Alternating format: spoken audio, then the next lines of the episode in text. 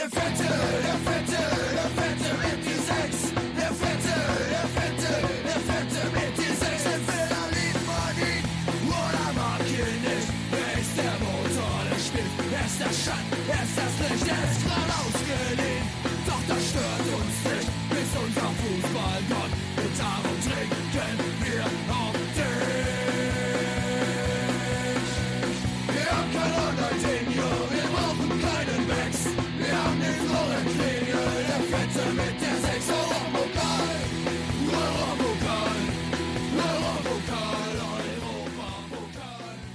Hallo und herzlich willkommen zur ja, 30. Ausgabe, Jubiläum. Feiern wir das, Fanny? Nein. Herzlich willkommen zur 30. Ausgabe von äh, Auf Ohren, dem schwarzgelb.de Podcast. Äh, aufgrund von technischer Probleme äh, haben wir es leider nicht geschafft, eine reguläre Ausgabe zum Rückrundenstart zu machen. Deshalb, ähm, oder nichtsdestotrotz, haben wir uns nicht lumpen lassen und heute einen Gast eingeladen. Aber zuerst möchte ich meine Mitstreiter vorstellen, wie immer dabei. Wirklich wie immer. Der hat jede Folge mitgemacht und ich nicht. Ja, die einzige Konstante. hier. Äh, ja, Christian oder auch Fanny genannt. Hallo Fanny. Hallo, hallo. Und äh, heute als Special Attraction von schwarzgeld.de dabei äh, Leonard. So sieht's aus. Hallo zusammen. Und natürlich, äh, last but not least, der Stargast des heutigen Abends, äh, Florian Kringe. Hallo Florian. Hi. So, äh, ja, ihr kennt dieses Format der Spezialausgaben, der Interviews ja jetzt vielleicht schon von äh, Herrn Kienhöfer oder Daniel Farke. Ähm, es läuft also ein bisschen anders ab als sonst. Äh, wir hatten uns vorgenommen, mit dir so drei grobe Themenbereiche abzu abzusprechen. Das ist äh, einmal ja, deine sportliche Karriere und da würden wir ganz gerne auch wirklich klein anfangen und dann bis zum Schluss durchgehen. Dann natürlich noch deine besondere Beziehung zum BVB. Also wir hoffen, dass sie bes- besonders ist. Sonst Sonst werden wir das heute aufdecken, so ist. Ganz investigativ unterwegs. Ja. Äh, und äh, zu guter Letzt äh, deine aktuelle oder zukünftige Rolle als Spielerberater. Und wir haben noch einen Blog, die versuchen wir immer so ein bisschen einzubauen. Da haben wir unsere Hörer gefragt, was sie wissen wollen. Und die äh, haben uns fleißig Fragen geschickt. Manche mehr oder weniger sinnvoll. Da müssen wir dann gucken, wie wir die einbauen oder ob wir sie gar nicht einbauen. Ähm, und wenn wir es im Gespräch nicht schaffen, stellen wir die hinten raus nochmal, wenn das für dich okay ist. Ja. Cool. Sag ich jetzt mal ja, mal abwarten. Sonst gehe ich da nochmal rein. Ja, hängt ein bisschen von den Fragen ab. Ja, das, sind, das sind durchaus lebenswichtige Fragen bei. Ja. Also, die Wahl des Englischkurses oder Mathekurses in der Schule oder so. Kannst Ja. du, kannst du heute mal die Frage. Mö- Möchtest du die vorwegklären, Fanny, diese Frage? Das soll jetzt die erste Frage sein, Bist du der Experte als Lehrer? Ich bin gerade ja an meiner alten Schule vorbeigefahren, deswegen ist äh, bekannt natürlich hier Adelstraße, ne? Haben Max Planck äh, Abi gemacht jetzt. Ja, Lina hat gefragt, äh, ob sie den Mathe- oder Englisch-E-Kurs in der Schule nehmen soll. Sie überlegt das seit zwei Wochen, kommt aber nicht drauf. Und er hofft sich von dir Entscheidungshilfe. Mathe oder Englisch? Mhm. Dann würde ich Englisch nehmen. Gut, Lina, wir hoffen, wir konnten dir helfen. Viel Erfolg in deiner Ja, das war's auch schon. Nein, keine Sorge. Florian Kriege bleibt uns hoffentlich noch ein paar Minuten erhalten. Ähm, ja, ich glaube, wir wollen, oder ich würde ganz gerne, ich weiß nicht, wie ihr das seht, äh, ganz vorne anfangen. Denn du bist ja in der Tat ähm, 1994 zum BVB gekommen und dann, äh, wenn man von den verschiedenen Ausleihoptionen absieht, die sich nachher ergeben haben, äh, 18 Jahre beziehungsweise 15 Jahre netto beim BVB gewesen. Äh, wie hat sich das ergeben, dass du als Zwölfjähriger oder Elfjähriger äh, von Siegen nach Dortmund gewechselt bist? Ähm, ja, also ich, es ist ja eigentlich so, dass, dass ich in einem, in einem kleinen, kleinen Vorortverein angefangen habe, Fußball zu spielen, ganz normal, wie jeder wahrscheinlich irgendwann mal so zum Fußballspielen kommt. Äh, hat mich mein, äh, mein Kumpel damals äh, mitgenommen, der schon ein Jahr älter war und da schon im Verein gespielt hat und das hat mir eigentlich direkt Spaß gemacht und so bin ich da hängen geblieben und äh, ja, das lief eigentlich auch relativ schnell ganz gut und äh, ähm, damals gab es ja noch keine äh, Stützpunkte, da war es ja noch so ein bisschen anders organisiert, ne? über Kreisauswahl und, und Westfalenauswahl und dann der nächste Schritt war dann Jugendnationalmannschaft. Aber ich habe dann erstmal da im Kreis, äh, für den Kreis Siegen gespielt ähm, noch und äh, ähm, ja, da gibt's ja immer so, so Turniere, wo man sich dann eben mit anderen Verbänden misst und äh, auch damals haben sie schon ein bisschen früher angefangen zu scouten, ähm, äh, eben auch die Dortmunder. Ähm, und äh, ja, da gab's dann halt irgendwann den ersten Kontakt, äh, ähm, zunächst mit meinen Eltern natürlich ähm, und ja, ich war natürlich Feuer und Flamme, ne, als äh, Fußball, nicht nur als Fußballspieler, sondern auch als Fußballinteressierter und als kleiner Junge natürlich auch immer äh, früher bei der Sportschau vom Fernseher gehangen und äh, klar ist das ja ein, ein äh, mega Traum gewesen. Und äh, meine Eltern hatten natürlich schon ein bisschen Bedenken, ob das alles so äh, ähm, ja, einfach funktioniert dann, äh, weil es, äh, ich komme komm da halt auch aus dem Siegerland und das war schon eine, eine gute Stunde Fahrt Das, immer das wäre gewesen. jetzt meine Frage. Wie, wie läuft das dann ab, wenn man als äh, ja, Kind Hm. zu einem Fußballverein wie dem BVB zum Training muss? Ja. ihr, bist du gependelt zu jedem Training? Hat der BVB euch abgeholt? Oder Genau. war es dann irgendwann so, dass deine Eltern mit dir hingezogen sind? Internat, irgendwie sowas? Ähm, nee, ich äh, bin tatsächlich äh, immer noch gependelt und äh, das war so die Schwierigkeit, das meinen, ersten, meinen Eltern erstmal zu verklickern, weil denen ganz wichtig war, dass, äh, ne, dass das mit der Schule auch äh, äh, alles vernünftig läuft und äh, das äh, muss ich natürlich entsprechend versprechen und äh, dass ich da äh, in Gas gebe, aber es war eigentlich recht klar, äh, schnell klar, dass ich das unbedingt machen will und ähm, ja, hatte da Gott sei Dank auch so von Haus aus die Unterstützung, sofern das halt so in Ordnung war. Und äh, der BVB hat damals so einen äh, Fahrdienst halt eingestellt. Ne? Und dann das war bei uns dann so die Sauerlandlinie, dann bin ich da eingestiegen und dann waren noch zwei Jungs aus, äh, aus Olpe, äh, die kamen noch dazu und ja, da war es tatsächlich so, dass ich nach der Schule äh, gab es dann irgendwie kurz Mittagessen und äh, Hausaufgaben äh, manchmal geschafft, manchmal auch noch im Auto dann fertig gemacht. äh, aber äh, das war schon, war schon ziemlich viel Gegurke halt, ne? Dann eine Stunde hin mindestens. Dann könnt ihr euch vorstellen, zu der Zeit, äh, Sauerlandlinie ging auch mal nicht so gut, äh, viel Stau. Äh, und dann trainiert, vor allem musste ich ja noch, ich komme gebürtig von Wilsdorf, das ist noch ein Stück hinter Siegen und äh, damals haben wir noch hier am Friedenbaum äh, äh, trainiert, beziehungsweise am Höschpark erst. Ähm, aber dann halt nochmal auf die andere Seite von Dortmund und naja, dann war es dann halt oftmals auch über eine Stunde. Aber äh, ja, haben natürlich auch äh, mal viel Spaß gehabt im Auto mit den, mit den Jungs. Da irgendwie ging, verging die Zeit dann doch ganz schnell, aber letztlich habe ich eine unheimlich viel Zeit auch auf der Autobahn verbracht. Und als es dann, ja, da dann hier die ganzen Jugendmannschaften durchlaufen und äh, hat unheimlich viel Spaß gemacht und äh, mit richtig guten Jungs zusammengespielt, zu denen ich auch teilweise heute noch Kontakt habe.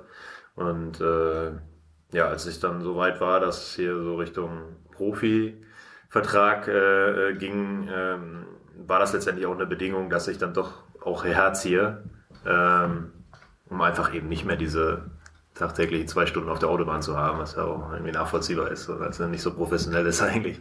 Auch es gibt auch heute noch Spieler, die von nach Gelsenkirchen fahren oder.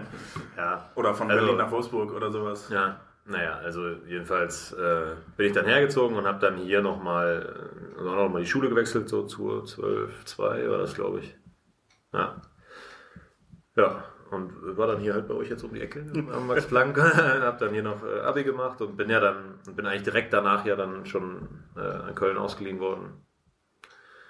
Ja, War das denn für dich persönlich auch ein großer Druck so? Weil du hast ja wahrscheinlich mitbekommen, während den Jugendmannschaften, da werden ja natürlich auch viele Spieler aussortiert. Macht Mhm. man sich da Gedanken drum oder weil du gemerkt hast, es läuft bei dir gut, dass du da nicht so viel drüber nachgedacht Genau, hast? hat- also für, für mich war es jetzt nicht so ein Thema, klar für, für andere, für Kumpels, das ne, waren ja dann auch dann Kumpels, ne, doch fast jeden Tag äh, war ich mit denen zusammen, äh, auch in dem Alter schon und äh, da tat es mir dann teilweise schon leid, ne, aber ähm, äh, jetzt so für mich selber war das, war das noch kein Thema, weil ich eigentlich äh, da doch schon so ganz gut dabei war, dass äh, ne, bin gekommen, habe da eigentlich schon einen Jahrgang übersprungen und habe dann nachher nochmal ein Jahr äh, übersprungen äh, sogar, äh, weil ich äh, irgendwie einen Vorteil hatte, dass ich früh groß gewachsen war und konnte so körperlich immer schon mit einem Jahrgang drüber oder sogar zwei halt äh, mithalten und äh, ja, ich glaube, fußballisch war es dann auch okay, deswegen war das jetzt für mich nicht so ein Thema, aber ähm, ja, du trotzdem, ich hatte natürlich immer den Traum, dass ich irgendwann mal äh, Profi werden kann, ne? aber so in dem Alter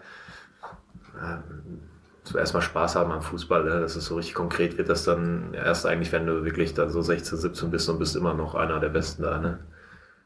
Also war es eher Traum als Ambition, als du angefangen hast. Und du hast bist nicht Ja. mit dem Ziel hier hingekommen und hast gesagt, boah, ich werde Profi, sondern Ja, das habe ich Bist du vielleicht so ein bisschen gewagt zu träumen vorher, ja. Ähm, genau, aber äh, klar, dann mit der Zeit jetzt natürlich dann auch, äh, wir haben auch da schon in dem Alter dann auch äh, drei, vier, nachher fünfmal die Woche trainiert. Ähm, äh, klar, irgendwann wird's dann auch, äh, wird's dann auch ambitioniert, ne? aber am Anfang war es natürlich ein leiser Traum eher. Ne? Du hast ja in deiner Karriere eigentlich ja, fast alles gespielt, also auch, auch auf Positionen im Mittelfeld eigentlich ja, fast jede Position einmal mitgenommen, in der Abwehr sehr viel gespielt, auf verschiedenen Seiten, verschiedenen Positionen. Wir könnten das jetzt sogar nochmal mit Zahlen untermauern. Ich habe das nämlich mal nachgeschlagen. Oh. Und ähm, äh, diese wunderschöne Seite transfermarkt.de, die ich oft kritisiere, aber die manchmal auch einfach Daten hat, die ich nicht erwarten würde, hat äh, deine Spiele aufgeteilt nach der Position, auf der du eingesetzt wurdest. Okay. Da kommen 54 Spiele als linker Mittelfeldspieler, 43 Spiele als defensiver Mittelfeldspieler, 36 Spiele als rechter Mittelfeldspieler, 35 Spiele als zentraler Mittelfeldspieler, 27 Spiele als offensiver Mittelfeldspieler, 18 Spiele als Rechtsverteidiger, 13 Spiele als Linksverteidiger und 3 Spiele als rechter Außenstürmer zusammen. Wahnsinn, ne? Und das Rupert wäre stolz auf dich. Danke, danke. Meine eigentliche Frage war, äh, ob du, also als, als, als was für ein Spieler, als welche Position bist du denn in der Jugend äh, aufgewachsen? Oder hast du damals auch schon viele verschiedene Positionen im Mittelfeld gespielt oder hast du da eine Stammposition? Ja, eigentlich war es so, dass ich jetzt, ich bin als Stürmer gekommen, äh, kann man sich gar nicht mehr so richtig vorstellen, aber damals äh, in der Jugend, ja, so un, unfassbar viele Tore geschossen sogar. Und äh, hab dann hier auch Schulsportunterricht auch immer gemacht. weil ich vorne stehen geblieben bin und gewartet habe, bis der Ball kommt. ähm, naja, ähm, und habe auch das erste Jahr hier noch äh, wirklich im Sturm gespielt, in der, der C-Jugend dann und ähm, bin dann, äh, habe dann im Mittelfeld gespielt und bin dann so in die Abwehr gerutscht und dann letztlich wieder im Mittelfeld gelandet. So. Aber da hat es eigentlich schon angefangen, dass ich alles so mal ein bisschen kennengelernt habe und weil ich mich wahrscheinlich dann dadurch auch so überall äh, in diese Situation so ganz gut irgendwie reindenken konnte ne, oder, oder mal erfahren habe, was da, äh, was da wichtig ist. Ne? Also, ich glaube, das gibt es heutzutage auch nicht mehr so viel. Ne? Und äh, mir hat es ab und zu, muss man auch sagen, äh, äh, wahrscheinlich hat es mich davor bewahrt, mal äh, eben nicht zu spielen. Äh, hatte ja auch, ähm, ja auch eine Phase, wo es einfach, wo es einfach nicht gut lief. Ne? Und äh, wo ich vielleicht auch rausgerutscht wäre oder dann nur drin geblieben bin, weil, äh, ich, weil irgendwo jemand anders ausgefallen ist und ich die Position halt auch spielen kann oder konnte. Ähm, äh, weil heutzutage ist es, glaube ich, eher so, dass die Leute ja immer mehr irgendwelche Spezialisten für die Position suchen und äh, so ein richtiger Spezialist war ich, war ich nicht. Ne? Ich konnte alles so ein bisschen. Aber äh, Spezialist war ich ja leider nicht. Du siehst das also eher als Fluch, denn als Segen, dass du Nee, ein Allrounder gesagt, warst. also ein bisschen was von beidem, aber also ich fand das nicht schlecht und äh, ich glaube jetzt für mein, für mein Verständnis auch heute so, wenn man mal das große ganze äh, Fußballspiel betrachtet, äh, ist das bestimmt ganz gut eigentlich. Aber ähm, ja, so heutzutage, weiß nicht, wäre es mit den Skills vielleicht ein bisschen schwieriger. Hattest du denn eine, trotzdem eine Lieblingsposition, auf der du dich am meisten heimisch gefühlt hast, auf der du am liebsten gespielt hast? Ja, schon im Mittelfeld. Und, und äh, klar, macht natürlich am meisten Spaß, wenn es irgendwo ein bisschen, wenn es offensiv äh, daran beteiligt ist. Ne? Aber äh, nee, das, hat, äh, das Mittelfeld hat mir schon am meisten Spaß gemacht, weil du da einfach am meisten Einfluss hast und am meisten, am meisten Aktion einfach am meisten am Spiel beteiligt bist, ne? in meinen Augen. Und da dann Seite oder so, auch egal, ob es jetzt links war oder zentral. Ja, eher zentral, weil jetzt auch nicht so der, Der Flügelflitzer. Wobei ich jedes Mal, Stratege. So. jedes Mal, wenn ich dich im Stadion gesehen habe, du hattest so eine Fertigkeit, du hast es immer geschafft, den Ball irgendwie am Fuß zu halten. Es sah nicht immer äh, elegant aus, aber am Ende dachte man immer, boah, wie hat er es geschafft, den Ball immer noch zu halten? Also das war schon, hat dich schon qualifiziert, auch für den Flügel, fand ich. Ähm, kommen wir noch ein bisschen zurück. Ähm, bevor du zum FC Köln gegangen bist, saßt du, glaube ich, ein paar Mal auf der Bank. Mhm, genau. Wie war das? So, Ja, Alter, das war, ähm, das war schon abgefahren, weil da, da, da ging, wie soll ich sagen, da, da fing das ja so richtig an, dass ich überhaupt das erste Mal so ein Gefühl dafür bekomme, äh, wie ist das eigentlich so beim im Profifußball, ne? Und äh, äh, damals war die Mannschaft ja auch noch, da waren, das war noch so kurz vor der richtig problematischen Zeit, äh, da waren auch noch richtig namhafte äh, Jungs dabei, ne? Dann das erste Mal mittrainiert oben, ne? Und äh, keine Ahnung, ein Reuter und, und äh, Cola sogar noch und äh, da waren ein paar äh, so richtig äh, namhafte Spieler dabei. Und äh, ja, da, da ist man erstmal ein bisschen äh, schüchtern oder in der Kabine äh, auftaucht. Und äh, natürlich habe ich da schon immer irgendwie so leise gehofft, dass, dass ich vielleicht mal irgendwie reinrutschen kann eine Minute, aber es hat sich da leider nicht ergeben. Da bin ich leider nicht über die paar Mal Bank hinausgekommen, aber es war trotzdem, trotzdem ein geiles Erlebnis erstmal. Gibt es da dann Spieler, wenn du sagst, da sind viele noch dabei gewesen, die schon erfahren sind, die schon einen Namen hatten, gab es da denn auch jemanden, der, wenn ein junger Mann da in eine Mannschaft neu kommt, der einen dann so ein bisschen an die Hand nimmt und, und so ein bisschen Mentor, eine Mentorrolle übernimmt oder sowas in der Art? Ja, Mentor nicht, aber so der Reuter, der hat sich schon, der hat sich schon immer bemüht, auch so ähm, die Jungen, ähm, das, das fand ich schon gut. Ne? Das, das habe ich übrigens nachher dann auch mal irgendwie, wo es bei mir so die letzten, letzten ein, zwei Jahre, wo klar war, ne, ich spiele jetzt auch nicht mehr hier so die tragende Rolle. Ähm, so, das fand ich immer gut und das war in der, in der Hinsicht schon, schon ein Vorbild auch und habe ich auch versucht, so ein bisschen zu übernehmen, meine Jungen ab und zu mal so ein bisschen zur Seite zu nehmen und äh, denen ein gutes Gefühl zu geben. Wobei ich auch glaube, dass sich das auch gewandelt hat. Ähm, dass es ja auch so ein Stück weit eingefordert wird, dass die Jungen, ohne jetzt äh, arrogant aufzutreten, aber die sollen ja auch gerne ein bisschen äh, forsch sein und äh, das war früher, äh, ach, weiß ich nicht, ob da so dieses Macho-Thema noch ein bisschen größer war oder ob die Alten einfach irgendwie noch ein bisschen mehr Sorge hatten, dass so ein Junge in den, den Rang abläuft. Ich weiß es nicht, aber es war so eine, vom, von der Hierarchie her so ein bisschen eine andere Zeit noch. Ne? Da war eigentlich klar, dass wenn du als Junger herkommst, dass du erstmal irgendwie ein Jahr oder länger abliefern musst und am besten Mund hältst. Musstest du auch ganz klassisch Bälle schleppen? Nach dem ja, ja, klar. Ja, ja. Wobei, das, das glaube ich, das gibt es immer noch, glaube ich. ne? Die Frage ist, wer da kein, also bei der aktuellen jungen Mannschaft, die wir haben, ist dann die Frage, wer dann keine Bälle mehr schleppt. Also Das ist eine Frage. Weidenfeller trägt dann keine Bälle mehr. Der Rest trägt Kriegt er vielleicht auch körperlich einfach nicht mehr hin. was. Ja, ja, aber der, der hat auch lange noch Bälle geschleppt. Ja, Sicher. wahrscheinlich, Ja, wahrscheinlich. Ähm, du bist dann, ja, also du saßt ein paar Mal auf der Bank, bist dann aber erstmal wieder weg von der Bank und auch weg aus Dortmund und, und bist. Ich, ich, würde vorher noch reingrätschen. ja, bitte. Ähm. Grätsche rein. Danke.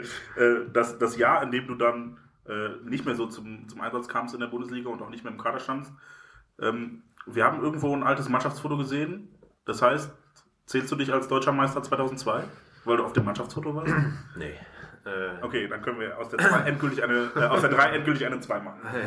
Na, ja, also auf, auf, auf dem Papier schon, klar, es ist äh, schön und ich, ich höre es natürlich auch gerne, aber ich habe äh, äh, letztendlich äh, habe ich mit der Mannschaft damals, ja, also ich war zu wenig ein gefühlter Teil der Mannschaft. Ne? Das war ja bei den, ich sag mal, bei den Meisterschaften 2011 und 2012, äh, da habe ich ja auch keine Rolle mehr gespielt im Grunde, ne? aber da, ähm, äh, aber da war ich irgendwie gefühlt voll mittendrin halt. Ne? Das waren meine Jungs, mit denen ich schon lange zusammengespielt habe, auch vorher. Und äh, glaube habe ich, glaube auch, dass ich, dass ich da auch, wenn auch im Hintergrund mehr Training oder in welcher Hinsicht auch immer, äh, da auch irgendwie einen gewissen Teil zu beigetragen habe halt. Ne? Also, also von den Meisterschaften, also fühle ich mich da am, am wenigsten sicher als, äh, als deutscher Meister. Okay, also sagen wir schriftlich 3, Ja. Gefühl 2. Ja. Gut, jetzt darfst du weiterfahren. Ja, dann bist du äh, dann erst nach Köln ausgeliehen worden. Ja. Ähm, wie ist das, wenn man dann als junger Spieler, ja, wenn, wenn dieses Thema oder wenn das dann ein Thema wird, dass man ausgeliehen wird, ähm, ist das was, was man sich selber auch schon überlegt? Wäre es vielleicht gut, woanders mal Spielpraxis zu sammeln oder kriegt man das nahegelegt? Ähm, und, und wie geht man selber damit um? Sieht man das dann eher, wenn man es böse sagt, als Scheitern, als, als Versagen in Anführungszeichen? Oder ist es tatsächlich dann einfach, dass man selber eine Chance sieht, um da zu zeigen, dass man eigentlich eine Rolle spielen kann? Ähm, ja, letzteres. Also es kam auf jeden Fall erstmal überraschend, weil ich ja gerade ein halbes Jahr vorher eigentlich erst, ich glaube es war ungefähr ein halbes Jahr vorher, dreiviertel Jahr vorher einen Profivertrag unterschrieben hatte. Ähm, so, dann sind wir mit den, ähm, mit den Amateuren damals aufgestiegen und äh, ne, waren da alle richtig dicke und so. Also, insofern ist mir das auch ein bisschen schwer gefallen. Das war eh so ein Bruch, so ne, gerade gerade irgendwie Abi fertig und äh, aufgestiegen mit den Jungs und dann äh, wieder wegzugehen äh, war auf der einen Seite, irgendwie hat sich das komisch angefühlt, weil ich ja auch echt schon dann lange hier war, äh, alle Jugendmannschaften durchlaufen und so und, äh, und, und dann eben mit den Amateuren auch gespielt. Und äh, aber gleichzeitig war damals auch klar, nach den Erfahrungen vom Vorjahr, wo ich eben ein paar Mal auf der Bank gesessen habe und da waren noch ein paar andere junge Spieler dabei, hier Contires zum Beispiel, ne, der dann immer reingekommen ist, mal ab und zu zumindest. Äh, ähm, Während du in Köln warst, dann Gambino und Odonkor. ja, genau. Sausenesi. Ja, genau. Ja, das war dann nachher, ja. Aber man hatte halt, äh, oder ich hatte das Gefühl, dass es in der Mannschaft schwierig wird für mich, da direkt den Sprung zu machen. Insofern, auch im Nachhinein war es dann genau die richtige Entscheidung, äh, den Schritt nach Köln zu gehen. Ähm, weil die ja, die waren ja, damals ging es dann auch hoch und runter, die ganze Zeit war es so fahrstuhlmäßig. Äh, aber er hatte natürlich auch die Hoffnung, dass, äh, dass die wieder aufsteigen können und dass man, dass ich da bei einem ambitionierten Zweitligisten lande, wo ich mich vielleicht durchsetzen kann und das hat dann auch funktioniert. Dann sind wir auch, also eigentlich ist es echt bilderbuchmäßig gelaufen, bin hingekommen, habe dann irgendwann gespielt und wir sind aufgestiegen. Ich konnte mich auch noch in der ersten Liga äh, dann zeigen. Und so kam es ja dann, dass äh, Dortmund dann auch gesagt hat, okay, wir wollen dich gerne zurückholen und so war es ja, so, das war ja der einige Sinn auch bei so einer Leihe.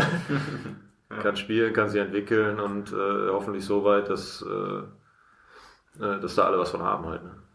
Hast du denn zwischenzeitlich damit geliebäugelt, da zu bleiben? Weil es ja so Bombe, also ich weiß nicht, dürfen wir Bombe in diesem Pop Podcast Natürlich sagen? können wir Bombe sagen. Als so Bombe gel äh, gelaufen ist, hast du dann Ja, also- daran gedacht, einfach da zu bleiben? Also das erste Jahr ist tatsächlich bombig geliefen, äh, gelaufen, aber äh, die, äh, das zweite Jahr war natürlich dann wieder sportlich äh, ganz schwierig. Also äh, ja, es war ja mein, mein erstes richtiges Jahr, erste Liga sozusagen, und wir hatten halt dem FC einfach eine, eine Schweinesaison erwischt und dann ging es ja auch wieder runter. Äh, so, aber ich habe dann auch so Erfahrungen gesammelt und habe mir das auch, auch zugetraut, dann auch in Dortmund irgendwie äh, das, äh, das zu schaffen. Und die haben mir absolut das Gefühl vermittelt, dass, dass sie mich zurückhaben wollen. Und äh, dann war es eigentlich auch relativ schnell für mich klar, dass ich, äh, dass auch wieder zurückgehe. Und dann habe ich die ersten drei, vier Spiele oder so habe ich nicht gespielt, da bin ich schon durchgedreht. Also im Nachhinein auch bescheuert, da muss man als junger Spieler auch ein bisschen Geduld mitbringen, aber äh, ja, irgendwie hatte ich da wahrscheinlich das Gefühl gehabt, dass ich jetzt äh, dass ja doch schon ein bisschen was zumindest äh, gezeigt habe und dass ich da so noch gar nicht äh, zum Zug gekommen war am Anfang. Das hat mich ein bisschen, bisschen irritiert, aber dann hat es ja Gott sei Dank äh, lief es ein bisschen besser. Hast du noch konkrete Erinnerungen an das erste Bundesligaspiel, was du dann gemacht hast in Köln noch? Was ja dein, erst, also dein erstes Bundesligaspiel dann tatsächlich war in der ersten ich glaube, nur mal reingekommen irgendwie gegen Duisburg, aber so ehrlich gesagt, so hundertprozentig weiß ich das gar nicht mehr. Ich weiß nur, dass wir, dass wir, waren die ersten Tore, kann ich mich noch erinnern, ne? in, Köln gegen Union Berlin haben irgendwie 7-1 gewonnen oder so. Doppelpack hast du. Doppelpack gemacht, ja, ja. Kam das weiß ich noch. Das war das alte Müngersdorfer Stadion. Die haben es ja gerade umgebaut da in der Zeit und da, also das war wirklich da mit, mit Laufbahn drumrum und dann ging das so nicht so steil berghoch. Ne? Das, äh, glaube ich, wenn du da in der letzten Reihe gesessen hast, da warst du gefühlte 200 Meter weg vom Geschehen. ähm, ja, das, äh, das hat sich ja auch zum Guten entwickelt dann auch ne, in der Zwischenzeit. Aber äh, ja, das ist noch hängen geblieben auf jeden Fall, aber ähm, so ganz detailliert weiß ich das ehrlich gesagt nicht mehr. Und die Erinnerung an die Aufstiegsfeier in Köln? Das war lustig. Also hast du Also, keine Erinnerung. kann, doch, doch. Äh, nee, also könnt ihr euch vorstellen, in einer, in einer- in einer Stadt wie Köln macht es dann auch Spaß, ne? wenn es da gut läuft. Nur leider halt in der Zeit, äh, als ich da war, war es halt immer ein Jahr sehr gut und ein Jahr leider nicht so gut. Und äh, das erste Jahr war wirklich sensationell und das zweite war, also hatten wir auch eine coole Truppe, aber es war halt sportlich leider nicht mehr so schön. Ne? Und Jetzt- dann ist ja steht und fällt ja auch alles mit dem Erfolg irgendwie. Ne? Dann, Ja, das ist ja hoch emotional. Wenn man Erfolg hat, dann macht es, glaube ich, alles mehr Spaß. Ja. Und im Misserfolg ist Genau. alles ein bisschen mehr Genau. Arbeit. Du hast eben schon gesagt, du saßt dann, glaube ich, drei, dreieinhalb Spiele auf der Bank. Mhm. Hattest, glaube ich, im DFB-Pokal sogar schon gespielt, aber in der Liga noch nicht. Dann äh, ging es aber relativ stetig bergab und du wurdest relativ schnell Stammspieler. Bergauf.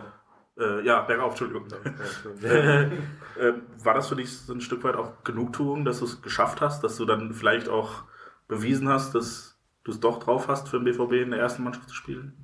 Oder warst nee. du einfach nur froh, erleichtert? Genau, ja. Erstmal war ich froh und erleichtert, dass ich, dass ich da überhaupt mitspielen kann, ne? weil ich das ja eigentlich immer machen wollte auch. Ne? Und ich habe es mir auch zugetraut. Ne? Insofern, äh, ähm, klar kann man das nicht erwarten, aber äh, ich habe mir das absolut zugetraut. Insofern äh, war ich dann ganz froh, dass es dann, dass dann gelaufen ist und dass ich äh, die Möglichkeit bekommen habe, auch zu zeigen, dass das stimmt, was ich mir so für Gedanken gemacht habe. Ne? Manchmal liegt man ja auch vielleicht daneben mit, seinen, mit seiner eigenen Einschätzung. Ne? Aber genau, dann habe ich Gott sei Dank spielen können.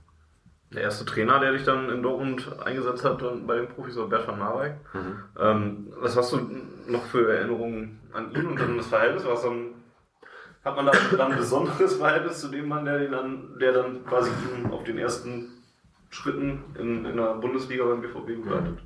Ja, absolut. Also äh, erstmal muss man sagen, äh, das war ja auch so ein Wechselspiel noch. Äh, Matthias Sammer hat die Entscheidung getroffen, dass ich zurückkommen soll. Und der ist ja dann in der, in der Sommerpause noch irgendwie äh, zum DFB oder wie war das nochmal? Ich weiß nicht, der war auf einmal weg wieder. Äh, oder zum VfB erst und dann zum DFB, ich weiß nicht, oder zum DFB und dann zum VfB, ich weiß nicht. Auf jeden Fall hin, ja. Damals noch mit Sammer gesprochen als verantwortlichen Trainer und er sagte, komm zurück.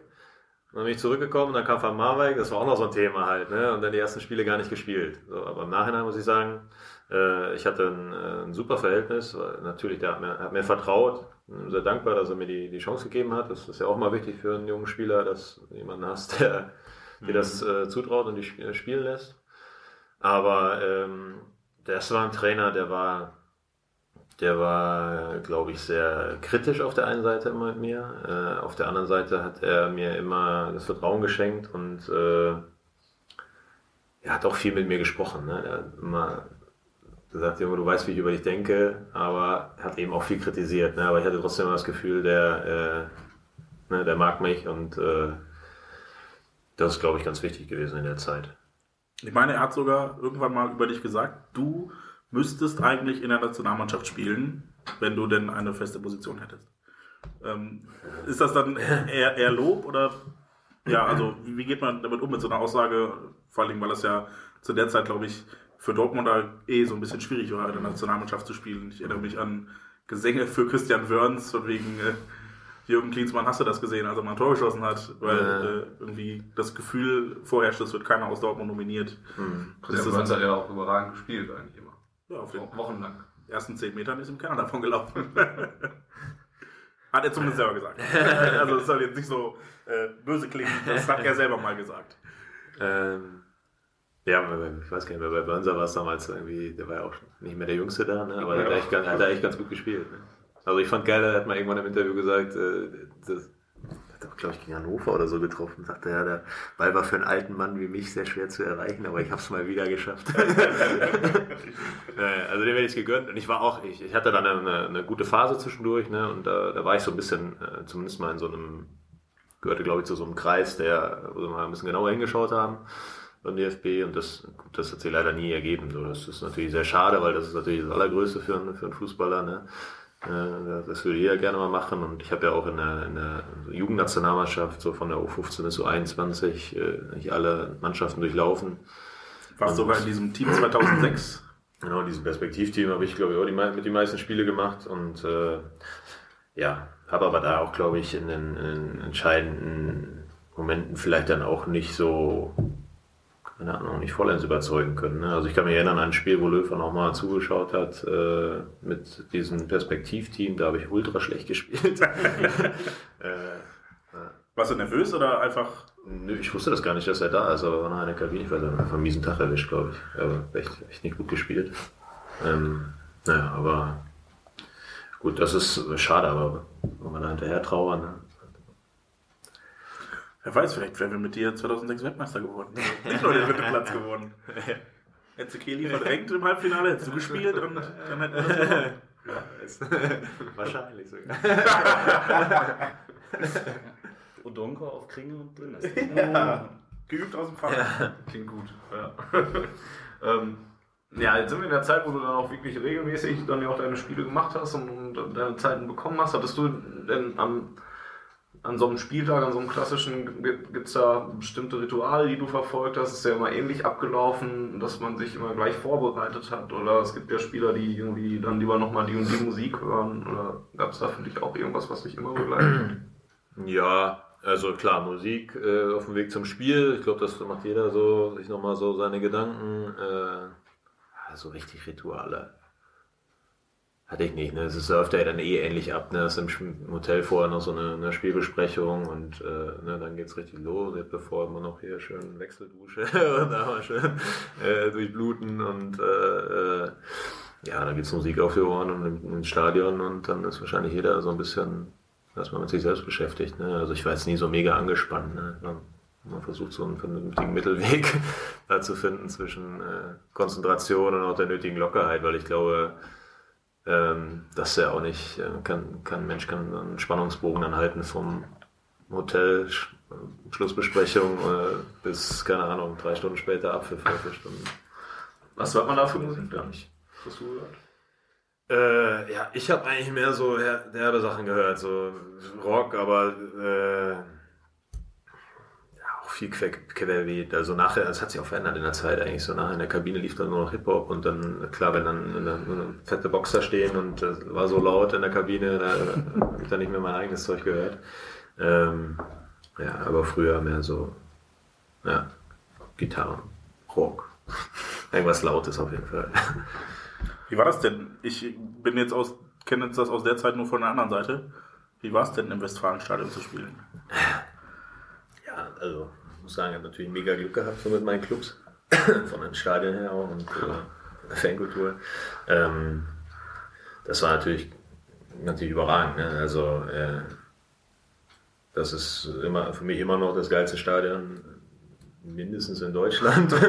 ähm, ja, ist einfach die, die, die Masse der Leute, das ist, äh, das ist äh, super geil. Das ist fast schon schade, dass man zwischendurch äh, ähm, ja, man, man nimmt das gar nicht mehr als so besonders, zumindest nicht jede Woche wahr. Ne? Ähm, eigentlich musst du jede Woche musst du reinlaufen. Klar hast du kurz dieses Gänsehaut-Ding, wenn du rausgehst und äh, alle Leute sind da. Ne? Aber ähm, äh, ja, jetzt so zum Ende der Karriere hin habe ich eigentlich gedacht, äh, ähm, dass man das viel zu selten so richtig bewusst wahrgenommen hat, weil irgendwann bist du in so einem, in so einem Ding drin, dann ist es nicht dein Beruf und irgendwie ist es schon fast normal, dass du es Woche für Woche machst, aber es ist halt eben auch nicht normal. Das ist, äh, das ist tatsächlich einfach super geil und äh, ja, kann nur jedem raten, der noch so aktiv dabei ist, das, äh, das so richtig bewusst auch mitzunehmen. Achso, ich dachte, du willst jedem raten, zum BVB zu kommen. Ja, das Westfalenstadion spielst. natürlich auch. Wenn du die Chance hast, hier hinzugehen, soll das machen. Ja, für dein, für dein erstes Tor für den BVB hast du ja angeblich ziemlich viele Torschüsse gebraucht und äh, dann ist der Knoten Der geplatzt. Transfermarkt auch gefunden, oder was? nee, da erinnere ich mich in der Tat sogar noch dran, dass es damals äh, irgendwo auf bvb.de stand, Ja. dass es über 60 Torschüsse waren, bis dann der erste Mal im Tor landete. Oha. Aber es war ein Heimspiel. Ja. Gegen, ja. gegen Bielefeld haben wir uns Ah, ja. notiert. Hast du da noch Gegen Matze Hein vielleicht. Ja, genau. Genau. Als Torwarttrainer bei, äh, ja, muss ich Ihnen sagen, dass er den äh, Podcast sich mal anhören soll. Das würden wir natürlich jedem empfehlen. Liegt nur mal Genau. Zeit. Was hast du da für Erinnerungen dran an dein erstes Tor? Das war dann, dann bestimmt ein ganz besonderes Erlebnis. für dich. ähm, nee, tatsächlich habe ich das nicht mehr so richtig im, äh, im Kopf, aber ähm, äh, ich habe es, ja, gibt so zwei, drei Tore, an die ich mich so richtig erinnere, aber ich bin ja dann, wie gesagt, schon ein bisschen weg gewesen von meinen alten Torjägerzeiten und äh, äh, äh, eigentlich sollte man meinen, wenn man nicht so oft ein Tor schießt, dann ist es besonders, aber ich glaube, ich war da eher, ja, vielleicht in dem Moment jetzt auch keine, keine, mir keine Jubelarien zurechtgelegt oder so. ist er eher so ein bisschen, äh, ja, man freut sich halt einfach, ne? aber jetzt äh, bin ich ein bisschen überfordert mit äh, irgendwelchen, keine Ahnung, ich finde es immer lustig manchmal, wenn die, wenn die Jungs so abfeiern und, und äh, legen sich da irgendwas zurecht, aber das hatte ich so nicht. Ich habe, glaube ich, bei uns im Spielbericht gelesen von dem Spiel, dass du sehr ausgelassen dich gefreut hast. Ja. Weil es endlich der Knoten geplatzt war. Oder Ja gut, ja, das, äh, ja, das wird bestimmt so gewesen sein, ne? aber äh, müsste ich mir, ich muss mir jetzt auch nochmal angucken, die ganzen Tore. Ja. Ja. Falls, falls jemand da draußen YouTube-Videos macht, macht bitte mal jemand Genau, ein Video, zeig alle Tore von. Florian. ähm, du hast Spaß-Tore an, an die du dich erinnerst. Ich habe jetzt zwei, die mir spontan einfallen. Und das war äh, 2006 in, innerhalb eines Monats zweimal das Tor der Woche und einmal davon sogar Tor des Monats. Das war einmal in Hamburg ein äh, wunderschöner Distanzschuss. ja. ja. Und einmal was, was mir noch fast noch besser in Erinnerung geblieben ist, ist, äh, DD spielt einen langen Steilpass und du von der Strafraumkante im lupfst du den Ball. Ja, gegen Nürnberg. Genau. Danach hast du sogar noch ein Kopfballtor gegen den gemacht. Ja, genau. Das, das habe ich auch noch im Kopf. äh, Wie, ist das, wenn Ähm. man, also sind das so Tore, wo du nachher auch wirklich dich darüber freust, dass du so geniale Buden gemacht hast? Oder denkst du dann eigentlich auch, Hauptsache wir gewinnen? Äh, ja, klar, ah, Hauptsache wir gewinnen, auf jeden Fall. Aber es ist schon so, dass ich werde heute noch auf dieses Tor in Hamburg angesprochen. Das ist schon abgefahren. Ne? Und äh, das hat irgendwie jeder im Kopf und das ist, ja- ist dann auch irgendwie außergewöhnlich. Äh, aber ich weiß noch, dass ich da zum Beispiel, in dem Spiel habe ich nicht von Anfang an gespielt, da war ich irgendwie, hatte ich Grippe oder ich weiß nicht, war irgendwie krank und war total äh, echt im Arsch. Und äh, es war unklar, ob äh, mich, äh, ob äh, Van Marbeek mich überhaupt mitnimmt. Und dann hat er mich nachher noch eingewechselt. Genau. Und das war so ein Moment, äh, wo ich da so reinziehe und ich habe schon beim Schuss gemerkt, ich weiß nicht, ob der so mal minimal, minimal aufgetickt ist, aber irgendwie habe ich, merkt man da, ne, oh, satt getroffen und äh, schlägt dann schön ein natürlich, ne, und äh, war natürlich insofern geil, weil es da eh so ein bisschen hin und her ging in dem Spiel und das war, glaube ich, das 3-2. Ja, Äh, genau, war ein super Tor, muss ich sagen. Da muss ich mich selber mal kurz ausnahmsweise mal selber feiern. Aber noch viel geiler war eigentlich das von Rositzky, dann das 4-2, der schon jubelnderweise Ja, äh, ja. ab dem 16 ins leere Tor läuft. Weil ich, da erinnere ich mich immer noch, wie, wie, wie Bularus Smolarek so richtig umtritt. Aber so, also Smolarek lag danach bestimmt noch drei, vier Minuten am Boden, aber Rositzky ist schon so zum Tor gelaufen. Ja, ja, Hatte, das hatte geile vorher, glaube ich, auch noch so, ein- so ein ähnliches Tor wie du, wo er den Volley von der Strafraumkante auch unter die Latte nagelt. Das Äh, war, glaube ich, Ebi. nee, äh, Rositzky. Äh, Rositzky, ja. Hat zwei in dem Moment. ja. Ja, also eh ein geiler Kicker gewesen. Ein guter Typ. Ja. Du hast gerade schon gesagt, dass du oft auf dieses Ham- Hamburg-Tor angesprochen wurdest. Ähm, als wir Fragen gesammelt haben für dich, hat auch ein User namens Niveaufrei. Das sagt auch alles über die Frage, die jetzt kommt. ja. Das ist eine Schätzfrage für dich eigentlich. Er hat gefragt, wie viele Frauen wurden einfach nur durch das bloße Sehen deines Tores gegen Hamburg schwanger? Hast du da auch Das ist Erfahrung? eigentlich sehr geistreich. Niveaufrei. Ja, das finde ich lustig. Ja. Ich glaube, wir lassen das auch einfach unbeantwortet Lassen wir Raum einfach im stehen. Raum stehen. Genau. Aber die Frauen, die es geworden sind, können sich gerne melden bei uns. Aber nicht bei Florian Kriegner. Das Totalzahlung und so wäre jetzt ein bisschen doof. Ähm, was, was hast du, du hast gesagt, du hast selber noch ein paar Tore im Kopf. Gibt es noch mehr als die jetzt schon angesprochenen? Ja, äh, schön. Äh, dann nicht mehr mit Dortmund, aber mit St. Pauli habe ich noch einmal ein relativ schönes Tor gemacht. Das war zumindest mal nominiert noch für, für Tor des Monats. Hm. Ah, und sonst, äh, ja, so richtig gegen Cottbus habe ich mal eins gemacht. Nicht mehr, ja, auch so, ein Volley-Ding, so nach, nach einer Ecke, von einer Strafraumecke. Wo Ricken äh, vorher gesagt hat, so, ich muss nicht immer, muss nicht immer mit 100% machen, auch mal ein bisschen mit Augen. so, da habe ich versucht, ein bisschen mit Gefühl, aber Piplica hat auch ein bisschen geholfen, muss man dazu sagen, glaube ich. jeder, jeder andere hat den gehalten wahrscheinlich. Aber äh, so, das war an sich sah es zumindest nicht schlecht aus. ähm, ja, und äh, ach ja, aber nicht nur, nicht nur Tore, dann auch so, ich glaube, ich habe Lars auch mal einen aufgelegt, da auf Schalke, das war auch geil. Ähm, ja. An, an Zeigler hat noch die Kategorie jetzt, äh, dass, dass er Kacktore, ähm, also besonders, Naja, naja, Unkonventionell. äh, ja, und, und interessant von, von, vom, vom Tor erzielen her, dass er die bewertet. So, Fällt dir da auch eins ein, wo du dich gefragt hast, wie ist der jetzt eigentlich reingegangen oder so?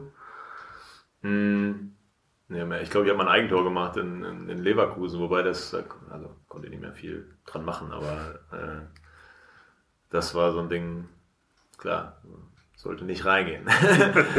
Aber sonst kurios. Spieler von Arminia Bielefeld werden da immer ganz oft nominiert. Die haben da anscheinend ein, ein Füßchen für.